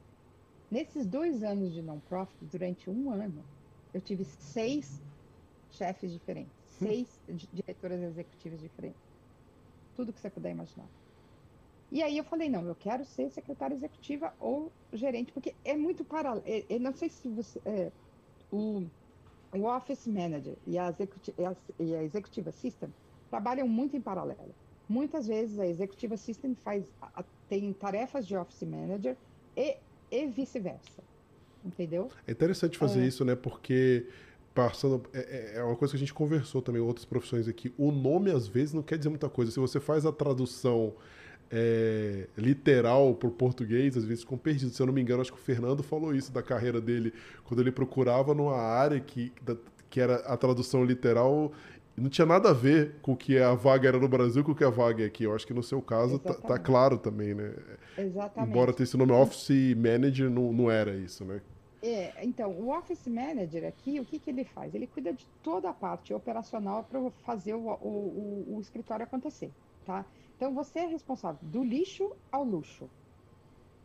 Literalmente. É o café que falta, é, a- é o papel da impressora, é mudança do escritório. É o gerente faz- administrativo, né? Seria no Brasil. É o Exatamente, gerente é administrativo. administrativo. E você faz tudo, cuida de health and, é, health and safety, tudo. Né? E, e nessa empresa eu fiz tudo, eu era health and safety. Eu fiz uma mudança de escritório, projeto de escritório, e procurar escritório novo, falar com aluguel, ver contrato. E isso eu já, conhe... eu já tinha no Brasil de fazer contrato com eventos, fazer contrato com terceiros. Quer dizer, você vê que você transfere a sua experiência para uma área teoricamente nova, que não é tão nova assim, porque muda, o, vamos dizer assim, o, A língua e o país. e o assunto. Tá? É. Então, no- É, o na, assunto. na gerência, na diretoria de eventos, eu cuidava de negociar é, espaço de eventos grandes, de contratos grandes. Aqui eu estava negociando o contrato de aluguel por mês do escritório, vamos dizer assim. Uhum. E uma das coisas que me, me pegou muito é que assim, eu falei, nossa, aqui eu consigo controlar o nível de estresse. Porque quando você administra uma, uma conta de uma multinacional de eventos, que são milhões de dólares, o nível de estresse é milhões de dólares. Quando você administra um escritório, uma empresa, ou um chefe, como eu tenho hoje, né, um vice-presidente, é uma pessoa. Então é mais tranquilo. Assim, não que não tenha estresse, mas é. meu nível de estresse hoje é um décimo do que eu tinha e eu continuo fazendo o que eu gosto. É. Isso eu acho que é uma grande vantagem aqui no Canadá. É, é. muito legal isso. É, e aí o que eu fiz? Quando eu comecei a ver isso, essa minha roommate, ela era, eh, ela sempre foi secretária executiva e foi passando, e ela foi de um banqueiro e tal. E eu fui vendo que, nossa, mas você faz evento. E aí eu comecei a fazer evento também. Então, eu fiquei dois anos nessa non-profit, um, montei tudo, tinha uma equipe, contratei gente, mas aí eu comecei, falei, não, quero voltar para minha área de profit, né? Porque para crescer. E aí foi quando a empresa que eu estou hoje uh, me contratou, que eu estou lá há três anos. Mas como, que, eu... como que você fez essa job search aí? Como que você mudou de empresa? Isso sempre é uma pergunta recorrente aqui também no canal. Olha, eu fiz, eu sempre fui de fazer um pouco de tudo, tá? Eu faço por mim, eu faço networking, eu faço cara, na cara e na coragem, né? Famosa é, é, que eu passo aquele olhinho de. De peroba. De peroba. e vai, entendeu? E vai. Então, assim, foi muito engraçado, porque eu estava indo de férias para o Brasil e a empresa que eu estou hoje me ligou para fazer a entrevista comigo. Aí eu falei: olha, eu estou saindo de férias, eu volto daqui a 20 dias. Aí ela falou: ah, não dá para te esperar. Aí quando eu voltei, falei, não, ok, beleza. Quando eu voltei de férias, eu vi que a vaga estava aberta, eu mandei meu currículo de novo, como se nada tivesse acontecido. Aí eles me chamaram de novo. Vem conversar com a gente. Mas você já e... tinha aplicado antes, você estava procurando já? Estava na... procurando ativamente, ativamente, entendeu? Porque eu okay. já sabia que eu não queria ficar. Né? Depois de seis, de seis chefes diferentes, eu já não aguentava responder a mesma pergunta para é. pessoas diferentes. Uhum. Então eu falei, não, eu quero sair, e aí eu estava ativamente procurando. E aí eu fui para a entrevista, e, e, e, assim, era, era, foi uma batalha, né? Porque eu fiz sete entrevistas. Eita, caramba! Sete, sete. Eu passei por todos os. Porque isso é uma coisa muito interessante da secretária executiva. Uma das coisas mais importantes aqui é a empatia. Então não adianta você só saber fazer. Você vai lidar com gente e com egos, né? Egos. Como eu não tô nem aí para ego, eu acabei me dando bem. Mas, por exemplo, foi muito engraçado, porque uma das, das últimas entrevistas, falei, agora eu dancei, era oito e meia da manhã, eu, o cara me ligou, virou para mim e fez assim, ah, como é que você lida com pessoas, ah, como é que eles chamam de personality A, né? Aqueles tipo mandão, hum. né? Aí eu falei, o que, que eu vou responder às oito e meia da manhã? Pergunta situacional, né? Isso é legal. Ele quer ver comportamento, né? Ele tá vendo como que você é. vai reagir Aí eu prováveis situações. Eu respondi para ele e fiz assim, olha, exatamente como eu vou fazer isso, eu não sei te responder. O que eu posso te responder é com um exemplo. Eu hoje estou há dois anos numa empresa e passei por seis diretores executivos diferentes. Todos saíram e eu continuo. Excelente resposta. Aí ele, ok, por mim você está contratado. É, não, excelente resposta. por mim você. Mas assim, o cara foi. A forma como ele me, me, me se posicionou para mim, eu falei, nossa, esse cara deve ser aquele tipo chato pra caramba. Sabe aquele eu sou? Uhum. E, e eu aprendi isso. Então eu, eu não. Eu, eu não. Eu falei, relaxa, se não tiver que ser, não vai ser né? E foi, e foi, e, e, e eu adoro a empresa que eu estou hoje, né? Eu adoro. E o mercado está muito aquecido. Uhum. Mercado de secretária executiva está muito aquecido. Por quê? É, vamos comparar a secretária executiva daqui com a secretária executiva do Brasil, que eu acho que é legal. Legal, legal, muito legal. Uh, aqui, a secretária executiva é extremamente valorizada. Tá? Ela, por quê? Ela assume toda a parte administrativa do uh, executivo e às vezes da empresa. Então, eu hoje, por exemplo, eu cuido do budget de todos os eventos internos uh, e às vezes para cliente. Eu lido com marketing, eu lido com todos os vice-presidentes o meu chefe hoje ele, é, eu, eu falo com Estados Unidos e Canadá. Eu sou responsável por ter certeza que as policies da empresa, então, tipo, alguém vai fazer um jantar que esteja dentro da policy da empresa. Então, eles, eles, eles acreditam e você tem que ter a confiança deles, porque você vai gerenciar tudo. Então, é extremamente valorizado aqui no Canadá. E a gente brasileira, que faz um pouquinho de tudo, é mais valorizada ainda. Além do que, a gente tem a pegada pessoal, né? A pegada de ter um jeitinho, de ser carinhoso, é, que conta, sabe? Sim, eu lembro a primeira vez nessa empresa que eu tô hoje que faleceu, a, a, acho que foi um ente querido de um dos funcionários. Minha, minha chefe nunca pensou nisso. Eu entrei em contato com ele e falei: olha, você se importa se eu mandar umas flores para essa pessoa com um cartão seu dizendo que a gente sente muito ele? Ele fez assim, ó. Eu falei, desculpa, para mim isso é normal, é o mínimo que a gente pode fazer. Ele não, é porque a outra pessoa que estava aqui não queria saber dessas coisas. É. Isso dá trabalho. É. E a, uma das coisas que eu ouvi foi, Ana, você entrou na empresa, a empresa mudou. Que então, legal. por quê? A secretária administrativa ou o gerente administrativo, né, a secretária executiva ou, ou o office manager, ele tem esse poder de fazer com que o clima da empresa mude. É, é bem diferente do Brasil. É. Faz um paralelo com o Brasil, porque se eu não me engano, a experiência que eu tive com os secretários executivos no Brasil é mais uma assistência para aquele executivo, né? Não tem essa responsabilidade de budget, de coordenação de projeto que você tem. É mais assim, organizar a agenda do executivo, é, marcar viagem para ele, organizar outras coisas, né? Me corrija se eu estiver falando alguma besteira. Então, é, no Brasil tem isso, aqui também tem. Eu faço isso para o meu chefe, tá? Uh, não que eu não faça, mas é, eu faço, acabo fazendo muito mais, porque aqui ele, é o que eu falo. Se ele vai fazer uma reunião, é, eu sempre falo para ele. Imagina, por exemplo, ele tem que fazer uma reunião com os, os, funcionários dele, tá? Ele pode marcar essa reunião e o que ele faz? Mas aonde vai ser? Qual o equipamento? Quanto que vai gastar? O que, que vai ter de entretenimento? Ele vai ter que pensar nisso e ele não quer pensar nisso. O negócio dele é focar no business. O que, que ele tem que fazer? Ele tem que vender. Ele é VP de sales. Uhum. Então, eu falo para ele: deixa que eu faço. Essa parte é minha. Então, hoje, uh, e eles. Uh, claro que tudo não veio assim do, do, primeiro dia, tá, gente? Vamos ser bem coerente e bem claro. No começo, eu fazia só. É, um, que a gente chama de relatório de despesas, uma coisinha aqui, uma coisinha ali você vai conquistando o seu espaço. Isso eu acho muito legal aqui no Canadá, eles te dão a chance de você crescer. Você aos pouquinhos vai mostrando o trabalho e fala, ah, legal, você conseguiu fazer um relatório bom, deixa eu te dar uma coisinha ali a mais. Aí você pega uma a mais, aí você vai conseguindo, você vai ver e chega depois de algum tempo, que nem você está já ajudando ele a coordenar todos os eventos, os projetos junto com ele, isso é muito legal. Exatamente. Esse, é, tipo, eu estou em Montreal aqui hoje, eu, eu contei para vocês que o CEO veio para cá e ele pediu para vir para cá para organizar tudo uh, daqui a duas semanas, daqui a um mês, eu vou ter uma reunião mundial que está na minha mão, que teoricamente teria que ser a secretária do CEO e está na minha mão. Hoje eu estou aqui, estava desesperada tentando contar, que tem que fazer os detalhes, né?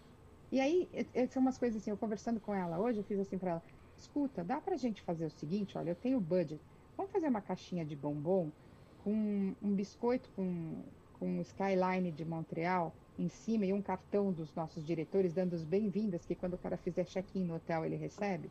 Olha que legal. Ela fez assim para mim. Ela fez assim mesmo para mim. Como assim, Ana? Nunca pensei nisso. Eu falei, é só um, é um mimo, mas é só para dizer assim, olha, obrigado por ter vindo, estou muito feliz de te receber na minha, na minha casa, né? Você não achando que o Brasil, nesse aspecto, posso estar equivocado, tá um pouco mais evoluído que o Canadá. Eu vejo muito mais fator humano. Eu via no Brasil esses eventos, às vezes quando chegava no hotel, você recebia uma carta à mão. Isso eu achava fantástico. Eu falei, cara, à mão, é um manuscrito. Quem que tá o um manuscrito no hotel para você hoje, entendeu? Então, eu não sei, eu, eu tenho a impressão Isso que o é. Brasil tem um cuidado muito maior com esse tipo de coisa que você tá mencionando agora. Eu acho assim, é, tenho 10 anos de Canadá, né? Eu, não que o canadense não goste, eles não estão tá acostumados. Ele é bruto ele é diamante bruto. Aí você vai lapidando, ele vai gostando. é bem isso. Com coisas básicas, é.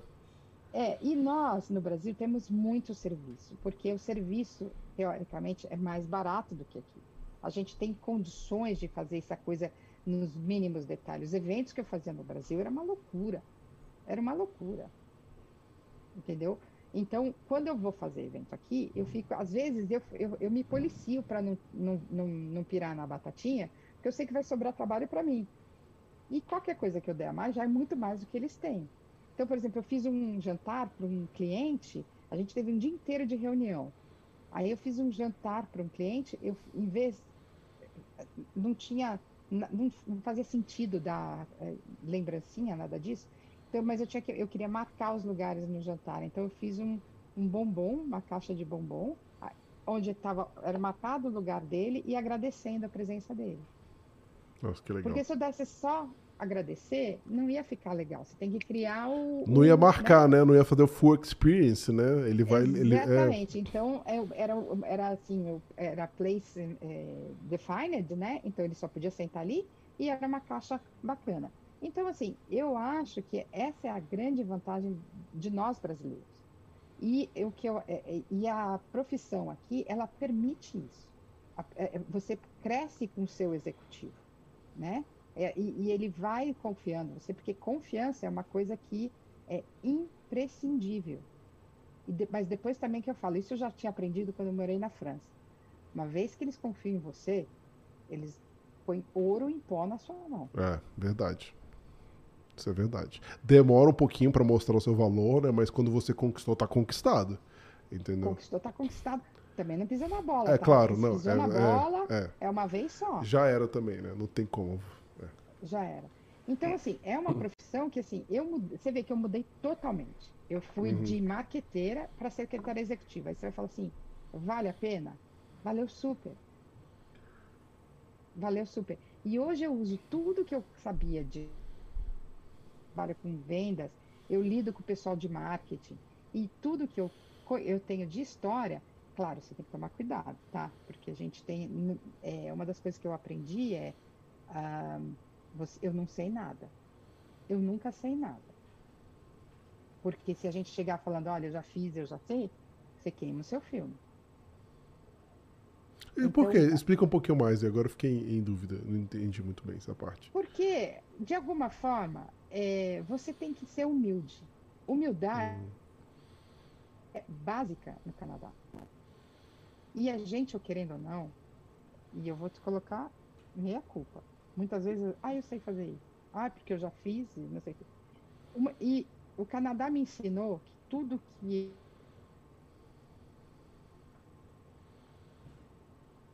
eu uso meu conhecimento para fazer as minhas tarefas aqui mais rápidas, mais melhores e mais ágeis. Mas o que eu era, o que eu conheci, consegui lá, é, é, ficou lá. Entendi. Porque eu acho que assim, ser humilde é muito importante. Eu estou entrando na casa dos outros. É. Não, porque quando você falou isso, eu peguei uma dentro, porque é o seguinte, né? Uma das coisas que a gente fala aqui no Brasil, é, a gente fala aqui, desculpa, no podcast, é, partindo para nossas áreas. Assim, no Brasil, quando você vai para uma entrevista de emprego, né, você precisa falar: ah, meu time fez isso, meu time entregou, meu time colocou. Aqui no Canadá é o contrário. Se você falar meu time, eles entendem que você não fez nada. Então aqui, quando a gente vai para uma entrevista de emprego, a gente fala: eu fiz isso, eu fiz aquilo, é sempre no eu. E isso para gente é uma das quebras de paradigmas que eu tenho com meus mentis.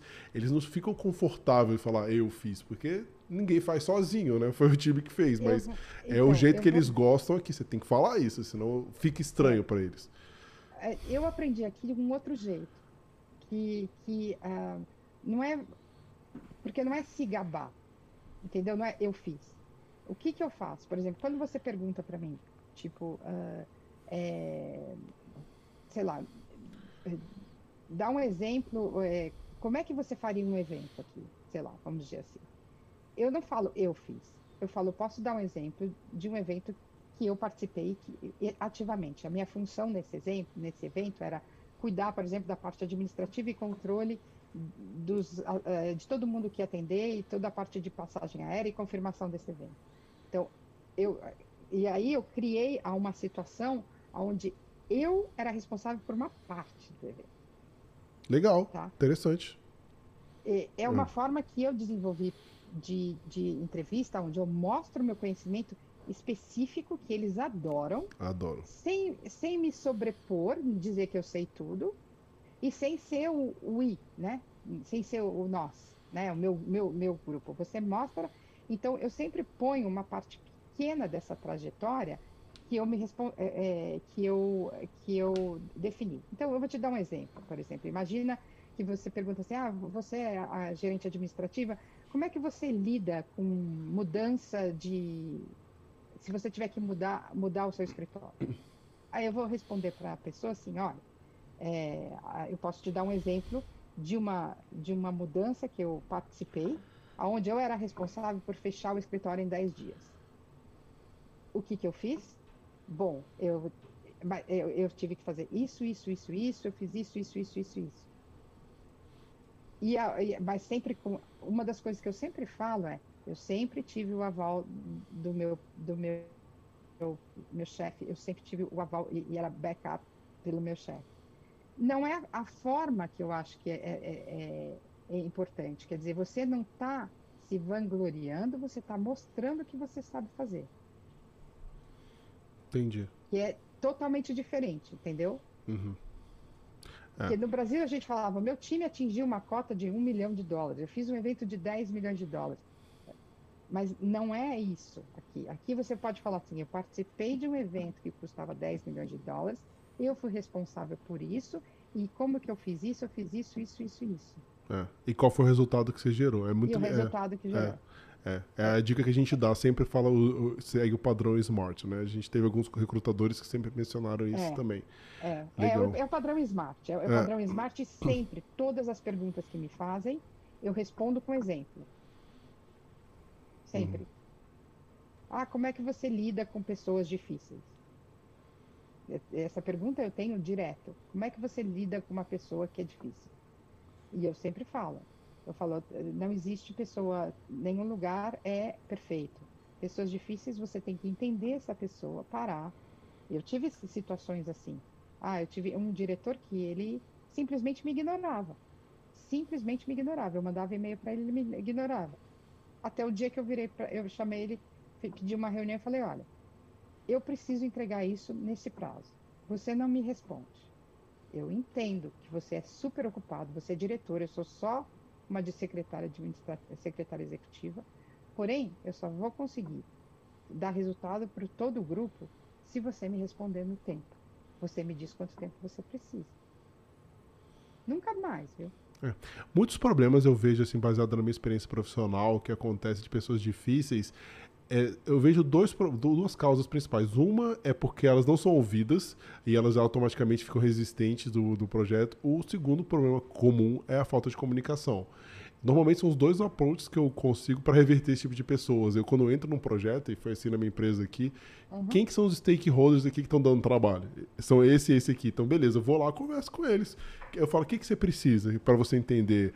Aí várias coisas são esses problemas que eu falei, não estão sendo ouvidos problema de comunicação. Quando você ataca a causa raiz, essas pessoas que são opositoras do projeto, na verdade, viram seus aliados.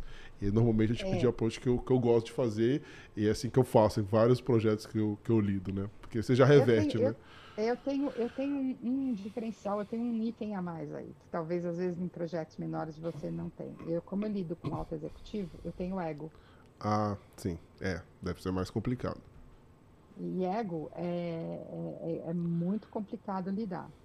Mas é uma questão de. É, é, o que eu sempre falei eu vou falar, dar um exemplo aqui que vocês vão dar risada. Uhum. Ele é diretor mundial, global, não sei o quê, né? Aí você vai falar com ele, eu olho para ele e falo assim: eu vejo você sentado num vaso. Não é mais cheiroso que o meu. e aí, a gente, aí eu consigo falar, porque às vezes vem, né? A pessoa se assina lá como Senior Global Director, Vice President, né? Master Blaster, não sei o quê e te manda um e-mail atravessadão, assim, né? Tum. Mas ele é vice-presidente. E eu hum. lido, porque eu trabalho com software, e são brainiacs, né? Super inteligentes. Então eu lido com, com, com egos. E aí você tem que aprender a lidar, é. entendeu? Não, hoje eu não tenho problema nenhum. Essa foi uma, uma forma que eu aprendi lá em eventos, lá atrás, quando você lidava com atores, cantores e artistas. Você meio que desconstrói, né, essa inatibilidade dele, né? Eu sei é. lá, talvez a palavra correta, mas essa pessoa assim, ah, eu sou o diretor, sou o cara, né? É, Você meio que é, quebra isso. Sou... Né? A gente é a mesma é. coisa, cara. É, é de carne e osso aqui. E, e, e, quando eu fazia evento, eu mexia com, muito com cantor, com, com artista, com gente né, pesada, pesada. Assim, imagina pessoal, galera pesada do Brasil, eu fiz evento e tive que botar na, no, no coisa. Então eu olhava e falava, ok, vou ter que falar, mas falava de boa, exatamente vendo isso. Foi uma coisa que me ensinou, quem me ensinou foi uma psicóloga, e é verdade. É. Não, muito bom. Ana, sensacional. Assim, essa história eu acho que é fantástica de superação, de, de, de tudo, né? Eu acho que é um exemplo para todo mundo que quer. Vou só perguntar para o Maurício aqui, ver como que tá, se tem alguma pergunta, se o pessoal está assistindo, se tem alguma dúvida. Se está chegando agora, pessoal, a Ana está aqui para tirar todas as dúvidas que vocês têm da profissão, de como que foi a carreira dela até então. Então, Maurício, diz aí. Bom, Rodrigo, tem sim, tem, tem uma, temos algumas perguntas aqui. Todo mundo muito impressionado com essa carreira da Ana, né? Muito, muita guerreira, né? Então, o pessoal está aqui, ó, força. Essa é a palavra. incrível, guerreiro. né? A, a, Ana Rosa mandou aqui. Muito orgulho. Né? E vamos, vamos lá, vamos ver umas perguntas aqui. É... O que, que você. eu só quero falar que se eu conseguir, qualquer um consegue. É só ter vontade. Isso aí. Ô, Ana, é, o que, que você faria diferente se estivesse incli iniciando hoje seu plano Canadá, né, novamente? eu teria pesquisado um pouco mais sobre a parte política e econômica, porque quando eu vim para cá, eu pesquisei uma, um monte de coisa, mas eu não, não, não, não mexi com a parte política e não vi que o Harper estava mudando esse sistema. Porque se eu tivesse feito isso, eu teria pego os dois anos de faculdade para ficar mais três depois com o visto de work. Você economizar uns três anos aí nessa aí. Pelo menos, né? É, é, é. Teve pelo menos três anos aí nessa brincadeira. É. Então, assim, uh, sempre pensar é, o que eu teria feito de diferente, eu acho que assim, não tinha muita coisa de diferente para fazer a não ser isso. Uh, eu acho que eu já me desconstruí vindo para o Canadá, totalmente. Eu sou outra pessoa, é, até por causa de tudo que aconteceu, né? Eu me desconstruí, é o que eu falo, eu, eu, eu Uh, eu lembro minha mãe vindo me visitar e ela assim, minha filha, você tinha carro, você ia no shopping, comprava o que você queria, você ia para restaurantes, ia no, ia não sei o quê. Você está feliz? Eu falava, tô mãe, tô feliz. Com todos os problemas acontecendo. Então eu me, é o que eu falo, desconstruir, eu desconstruí a, é, a humildade, eu cheguei no uma das coisas que eu fiz aqui é chegar aqui e entender isso é, quem me ensinou foi ir na França. A França foi muito dura quando eu morei lá. Que tudo bem, a gente tem os nossos costumes, a gente tem o nosso jeito. A gente não vai gostar de tudo aqui, mas a gente tem que abraçar e entender que eu estou entrando na casa dos canadenses. E se eu quero ser uma canadense, eu vou ter que absorver como eles são. Gostar ou não é outro problema mas que eu vou ter que aceitar algumas coisas, pô. Muito bom, muito bom. Isso é muito é fantástico. Legal. Eu acho muito legal. Eu fico, na verdade, assim, esse é um dos segredos da adaptabilidade, né? Num país diferente. É, é, umas coisas que me impressionam aqui quando as pessoas não conseguem, tentam jogar a cultura delas aqui. Acho que é legal você trazer, é. mas é legal você se adaptar, né? Que nem a Ana falou, é muito definiu legal. muito bom. Você... Não, é o que eu falo, você não precisa abrir mão da sua história, tá? Eu fiz uma coisa que foi muito difícil. Porque como eu vim sozinha, eu hoje em dia eu tô mais na nossa comunidade, depois de 10 anos. Mas os meus anos aqui, eu não não estava na nossa comunidade. Eu resolvi abraçar a cultura canadense. Eu resolvi entender como é que era viver aqui. Foi muito mais duro, muito mais difícil, porque Muitas vezes eu fiquei sozinha, porque eles têm um jeito diferente de ser, mas também fiz grandes amigos, né? Também fiz grandes amigos. Agora, eu é, foi uma opção, né? Você tem opção, ir pelo mais fácil ou pelo mais difícil. Eu, eu sempre vou pelo mais difícil. Mas, é, mas foi extremamente, é, é, extremamente, é, como eu posso dizer, é, rewarded, só vem em inglês agora. Com, recompensador. Mas, recompensador. Recompensador. Agora, é o que eu falo, você, hoje eu, eu importei um brasileiro, eu sou casada com um brasileiro que eu importei. E e ele, eu, ele fala assim, mas você não quer nem saber do Brasil. Eu falei, não, porque eu, eu fiz um trabalho diferente. Mas eu mantenho as minhas coisas, entendeu? Eu mantenho os meus jeitinhos e é exatamente o meu jeitinho que faz a diferença. Muito legal. Muito bom. Vamos lá, Maurício, o que, que você legal. tem mais para Ana aí? Uma outra pergunta aqui. É, na, nessa carreira de secretária executiva, né? É, você falou lá na, naquela hora que você começou a buscar as vagas, né, para se recolocar, né?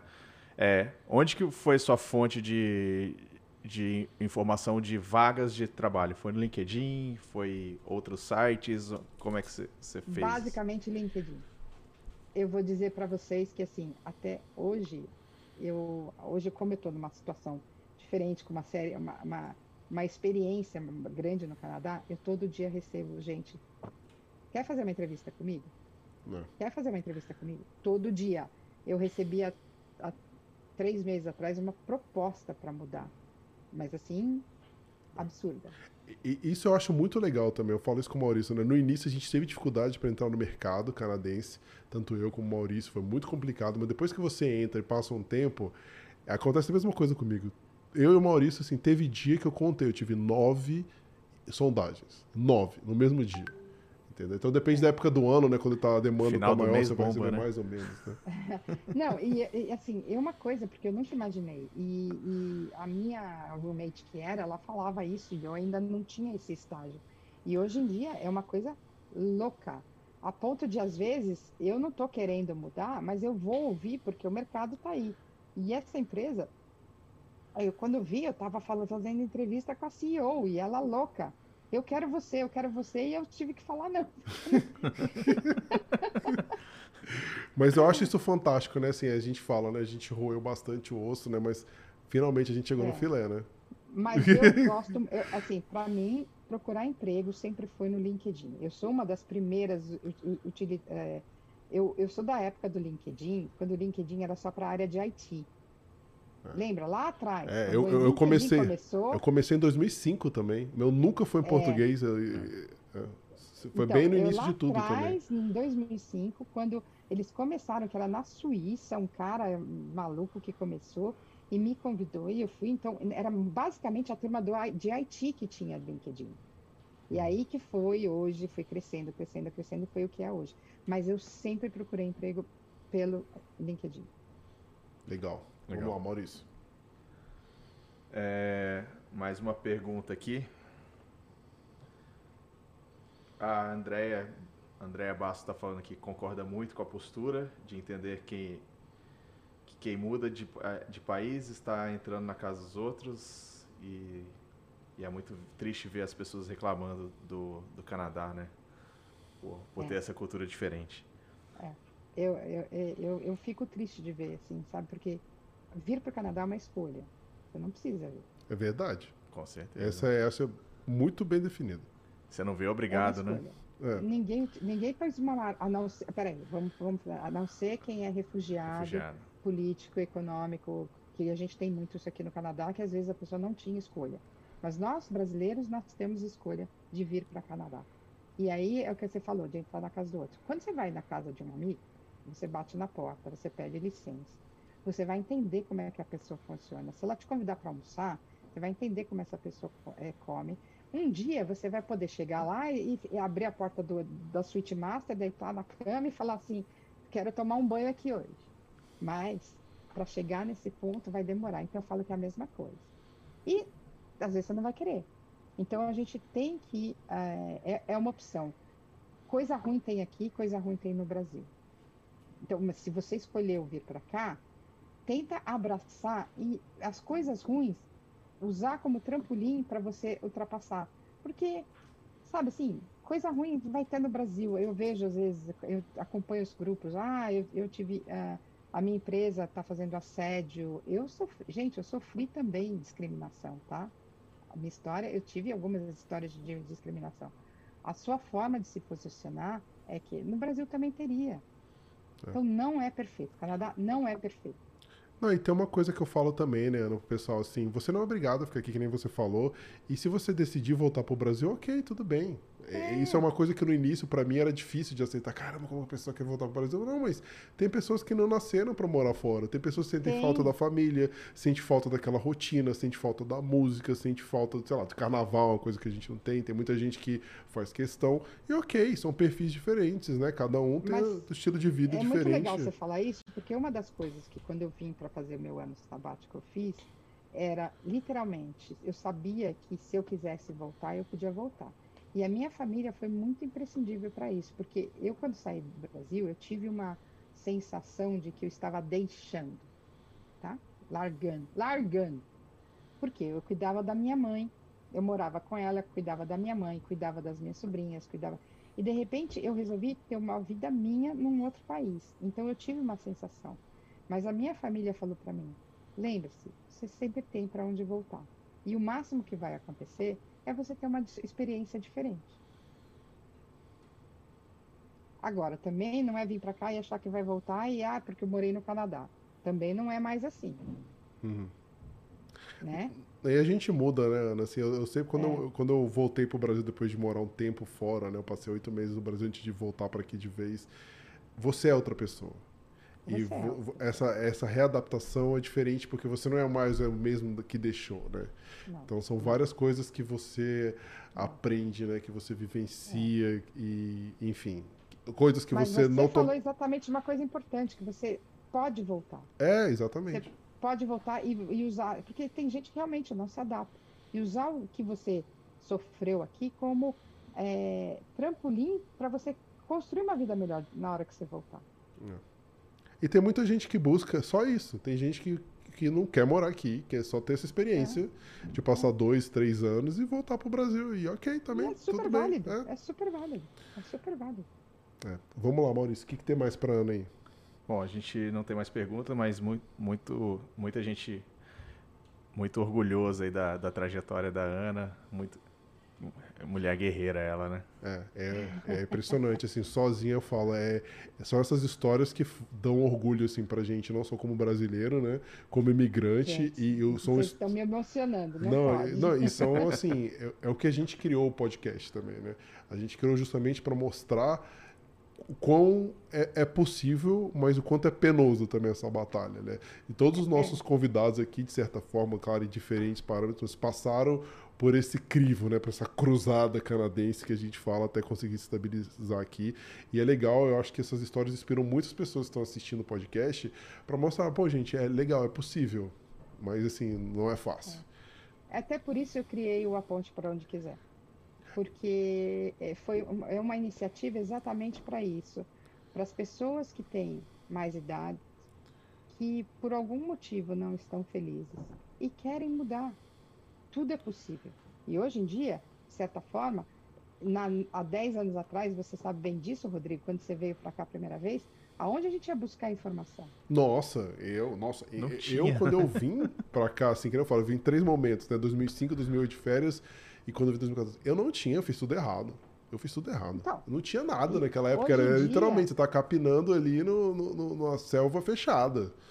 Era é, terrível. É, hoje em dia, pelo menos, é o que eu falo nós, o, a, o, que as pessoas têm que ver é, é, a, é o quão é, válida é a informação. Mas se você não quiser pegar a informação de ninguém, de nenhum de nós, porque nós não somos, nós somos leigos, você tem a internet com o governo do Canadá, o governo de Ontário, que tem tudo lá. Tem tudo. Tem tudo Verdade. lá. Agora, dá trabalho, né? Dá é. muito trabalho. Então, uh, quando eu criei o A Ponte, foi exatamente isso, para falar das possibilidades. Porque muitas vezes a gente vem para cá com um sonho, e, e, eu não vou dizer que foi diferente, eu falei, eu vinha ser, eu queria trabalhar com eventos aqui.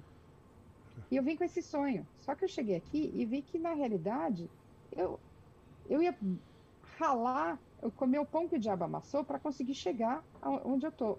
Qual foi o caminho? Eu achei o atalho. Fazer, continuar fazendo o que eu gosto, de um jeito diferente. Então, é isso que, que quando você vem, você tem que pensar, e essa é a ideia do A Ponte. Até outro dia eu fiz uma, um trabalho sobre estava falando com a minha irmã, minha irmã é fisioterapeuta, e ela, a minha filha dela é americana e agora ela está é, é, pegando o green card. E ela é fisioterapeuta no Brasil com mestrado, doutorado, caramba, quatro. Aí eu falei para ela, olha, quantos anos você tem?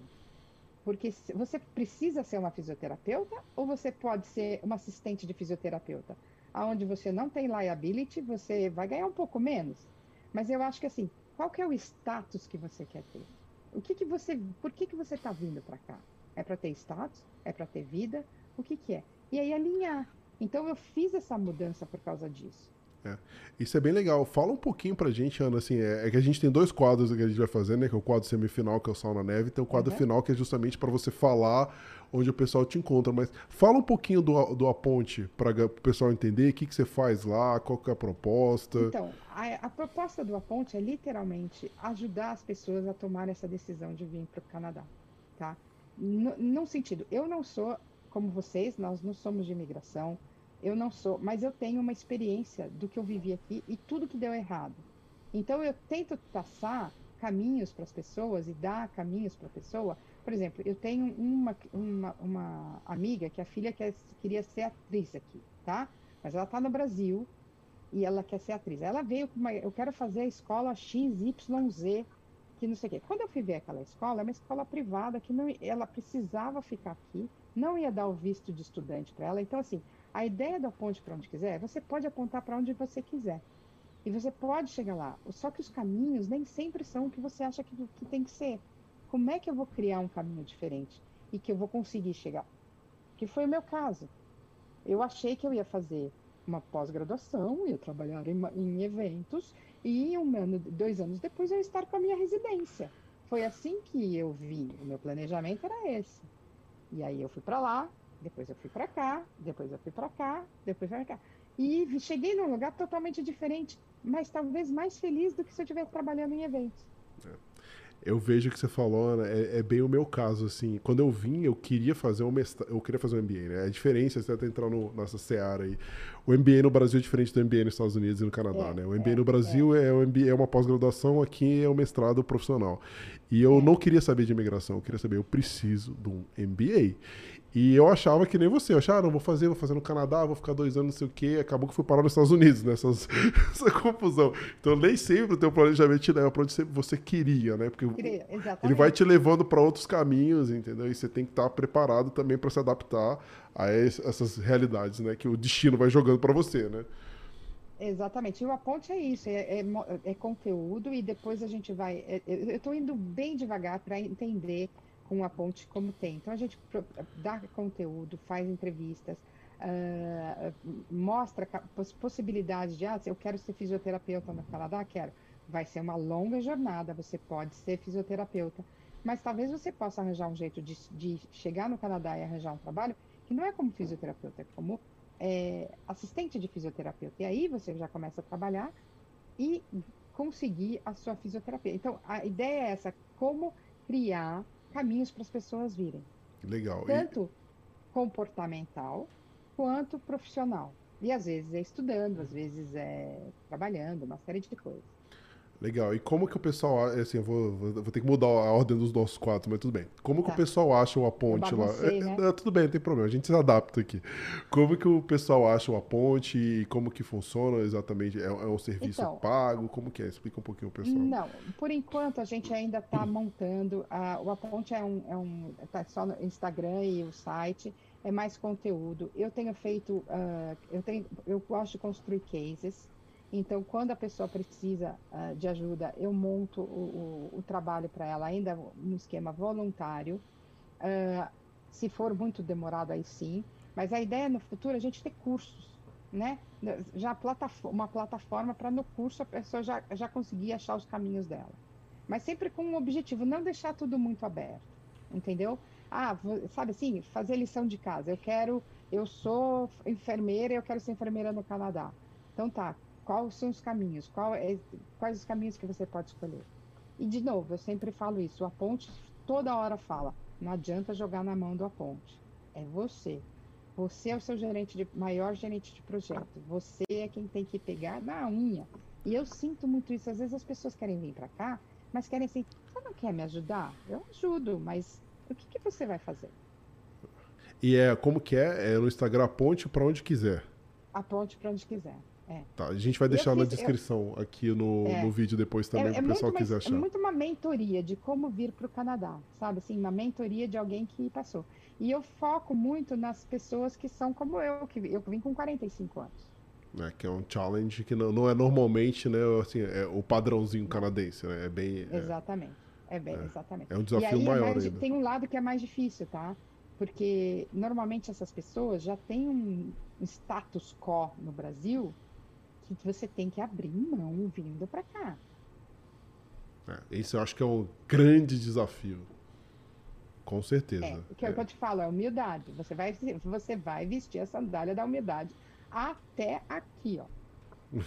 Mergulhar, né? Na verdade. Mergulhar, entendeu? Porque não tem por onde. Não tem. É. Né? Bom, vamos voltar então no quadro, que é, é na verdade que. Então, beleza, o pessoal te acha no, no a ponte para onde quiser e fica à vontade também para divulgar o seu LinkedIn ou, ou outra plataforma tá, é, também, pessoal. É Ana Cristina Fleury, eu, eu tenho meu Instagram também, que é Ana Cristina Fleury, vocês podem me. Uh, onde vocês quiserem me achar, eu, eu podendo ajudar e dar. O... De é. novo, eu sou bem direta, tá? Se começar, não, aonde eu vou? De vez em quando eu falo Google que tal o Google, né? Porque hoje em dia tem, a gente não tinha. É. Passa pra gente tá? depois, Ana, a gente coloca na descrição do vídeo tá. aí para o pessoal te achar.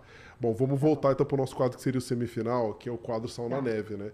Que é assim, é. Ana, qual que são as maiores dicas que você dá para as pessoas que querem seguir a sua carreira aqui de secretária executiva aqui no Canadá? Uma pessoa que não é, de repente, no Brasil, uma pessoa que é secretária executiva no Brasil e quer exercer essa profissão aqui no Canadá. Bom, eu acho que a primeira coisa que a gente tem que pensar é aquela, é o que a gente chama de, é, ai, não sei traduzir, transferable skills, tá? Uh, como eu disse, eu era uma é, diretora de conta, fazia evento. O que, que você faz quando você faz evento? Você planeja, você organiza alguma coisa, você faz a coisa acontecer. Então, eu fui ver quais eram essas características que eu tinha no meu currículo lá no Brasil que eu podia adaptar para cá, para colocar no meu currículo aqui. Não com aquela coisa de que eu fiz um evento de um milhão de dólares, porque o cara vai olhar para você e vai falar assim: você vai começar como secretária administrativa, provavelmente. Então você tem que trazer sim. Olha, eu sei fazer o quê? Cadastro de pessoas no meu uh, é, controlar, responder se vous no evento. É isso que conta. Porque você fez 10, 10 milhões de eventos, tudo bem. Mas a, quais são as, as características que você pode trazer, que você vai mostrar no seu currículo aqui para uma área administrativa que você tem? Ah, eu sei trabalhar com, por exemplo, Salesforce, ou eu sei trabalhar com algum CRM, imputar dados, gerar relatórios. É isso que você sabe? Porque normalmente é isso que você vai fazer. Ah, eu sou ótimo em Excel quando eu gero relatórios, em fazer é, pivot tables. Eu, era tudo que eu fazia lá para controlar os budgets, né, dos meus eventos. Então, eu trouxe e botei isso no meu, não como assim, eu controlava eventos via Excel, não. Eu montava a planilha, sabe assim, é a forma como você fala o que você sabe fazer, sem mostrar, você vai ter que fazer um downgrade do seu, do seu currículo. E não é downgrade, é literalmente mostrar que a, a experiência que você tem lá, você pode usar aqui para ser administradora. Tá? Então, por exemplo, eu mexia com o sistema, eu mexia com Excel, eu fazia controle de budget, né? Então eu, eu coloquei no meu currículo que eu sei fazer controle de budget, reconciliação de, de despesas e, um, e receita. Por quê? Porque isso não importa se é para 10 dólares, 1 milhão de dólares. Ou você sabe fazer ou você não sabe. Né? Então, é, eu acho que essa é uma das coisas que principais. A segunda é literalmente, primeiro, você tem que ter um nível de inglês médio para você trabalhar na, na área de, uh, administrativa, né? Uh, então, se você, porque você tem que se comunicar. Às vezes você não tem que escrever, mas você tem que se comunicar. As pessoas vão pedir coisa para você, você tem que se comunicar. Então, tem que focar nisso e sempre uh, colocar. Trazer exemplos. E e não ter medo, sabe? Assim, pega o primeiro emprego, vai e faz. vai e faz. Nossa, sensacional. Acho que foram dicas assim essenciais. O bate-papo foi muito agradável, né, gente? Eu queria te agradecer, né, por, por toda essa experiência, né, para colocar e agradecer ao pessoal que ficou aqui também assistindo até o final. O Maurício vai dar uns recados finais aí para todo mundo. E eu queria agradecer vocês também, gente. Obrigada, viu? Vocês me emocionaram. Não tem nada de heroína aqui, não. É só você querer fazer. Obrigada, obrigada. Obrigado você, Ana. Muito, muito bom a sua história. E deixa, deixar um aviso aí, pessoal, né? Se inscreve aí no canal. Mais histórias como essa aí da Ana, de muitas outras pessoas aí que já passaram aí no nosso canal. Né? Então, se já já estamos aí no, no episódio aí 36, né? Então tem 36 histórias aí diferentes para vocês escutarem aí. Siga o canal, dá o subscribe aí, ativa o sininho, avisa a galera aí, todo mundo que está querendo vir pro Canadá. Ó, tem, tem dica boa lá no Carreiras no Canadá, siga a gente aí. Siga a gente também no Instagram. Lá no Instagram também tem o no, na, na bio, tem a nossa Linktree lá. Entra lá, é, entra nos links lá que a gente está compartilhando com vocês lá. Se você tem interesse em, em vir estudar para o Canadá, também tem a nossa parceira de imigração aí, a Rai Bonjour, que vai estar tá dando toda a orientação para vocês. É. E pessoal, já aproveitando, dando alguns spoilers aí, a gente vai ter nesse mês ainda.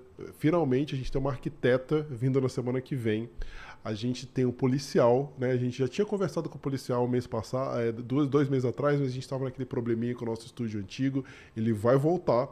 E é bem legal porque ele pediu pra gente mudar o nome dele, porque ele vai começar a fazer operações undercovers, ele disse que vai explicar isso, então a gente criou um nome fictício para ele, mas é a mesma pessoa que veio aqui antes, então a gente vai ter uma especialista em skills, que a, a Ana até mencionou bastante do transfer skills, então a gente vai ter uma especialista que vai falar bastante sobre quais os skills necessários para cada profissão. Então tem muita coisa legal vindo aí nos próximos, nos próximos episódios, né? A gente está com a agenda bem cheia e como a gente comentou, né, a partir do, dos próximos meses também a gente vai ter convidados de outras províncias para poder expandir mais. A gente já teve o, o, se eu não me engano, foi o, o Pedro, né, que ele é de BC, e a gente está procurando também profissionais de, de outras províncias também para poder trazer cada vez mais informação mais relevantes para vocês. Então é isso, eu queria Lembrar também, né, o Rodrigo, o fechamento né, do, do mês de TI, né? Isso, muito importante. Com a Cibele, né, dia 12. Isso, muito importante. Boa lembrança, Maurício. A gente depois, né, esse é um quadro novo que a gente tem a parceria com a Cibele do Trabalhar no Canadá, porque muitas coisas a gente não pergunta para os nossos convidados, porque é de forma delicada sobre questão salarial, esse tipo de informação a gente não discute com eles, mas a Cibele traz e ela tenta abranger todas as províncias. A gente já teve um primeiro mês com ela que foi muito legal, fechamento de maio. A gente vai fazer esse fechamento de junho, que o pessoal está pedindo muito, né? São as profissões assim de alta demanda aqui, né? Desenvolvedor, arquiteto. Então a CBL vai trazer todo esse material para a gente no dia 12 e a gente está super empolga empolgado, que a gente viu que foi uma, foi uma, o pessoal realmente gostou e a gente vai manter esse quadro também. E é isso, pessoal. Sempre é bom entrar em contato com vocês, sugestões de profissões. A gente recebe muita, né? Sempre que a gente pede que profissões que a gente quer, a gente tem algumas profissões são um pouco complicadas a gente conseguir, ter uma certa dificuldade, mas a gente está tentando variar bastante para tentar englobar o maior número de profissões possíveis aqui para vocês e é, ou, eventualmente repetir umas, né? Como recrutador, a gente sabe que sempre precisa ter, porque o pessoal adora recrutador, né? Então, a gente vai continuar mantendo os recrutadores aqui. E é isso, gente. Muito obrigado. Agradecer a Ana novamente, agradecer ao Maurício aí, todos vocês que ficaram até, até agora. E é isso, pessoal. Boa noite. Ó, Canadá. Boa noite, pessoal. Obrigado. Boa noite. Tchau.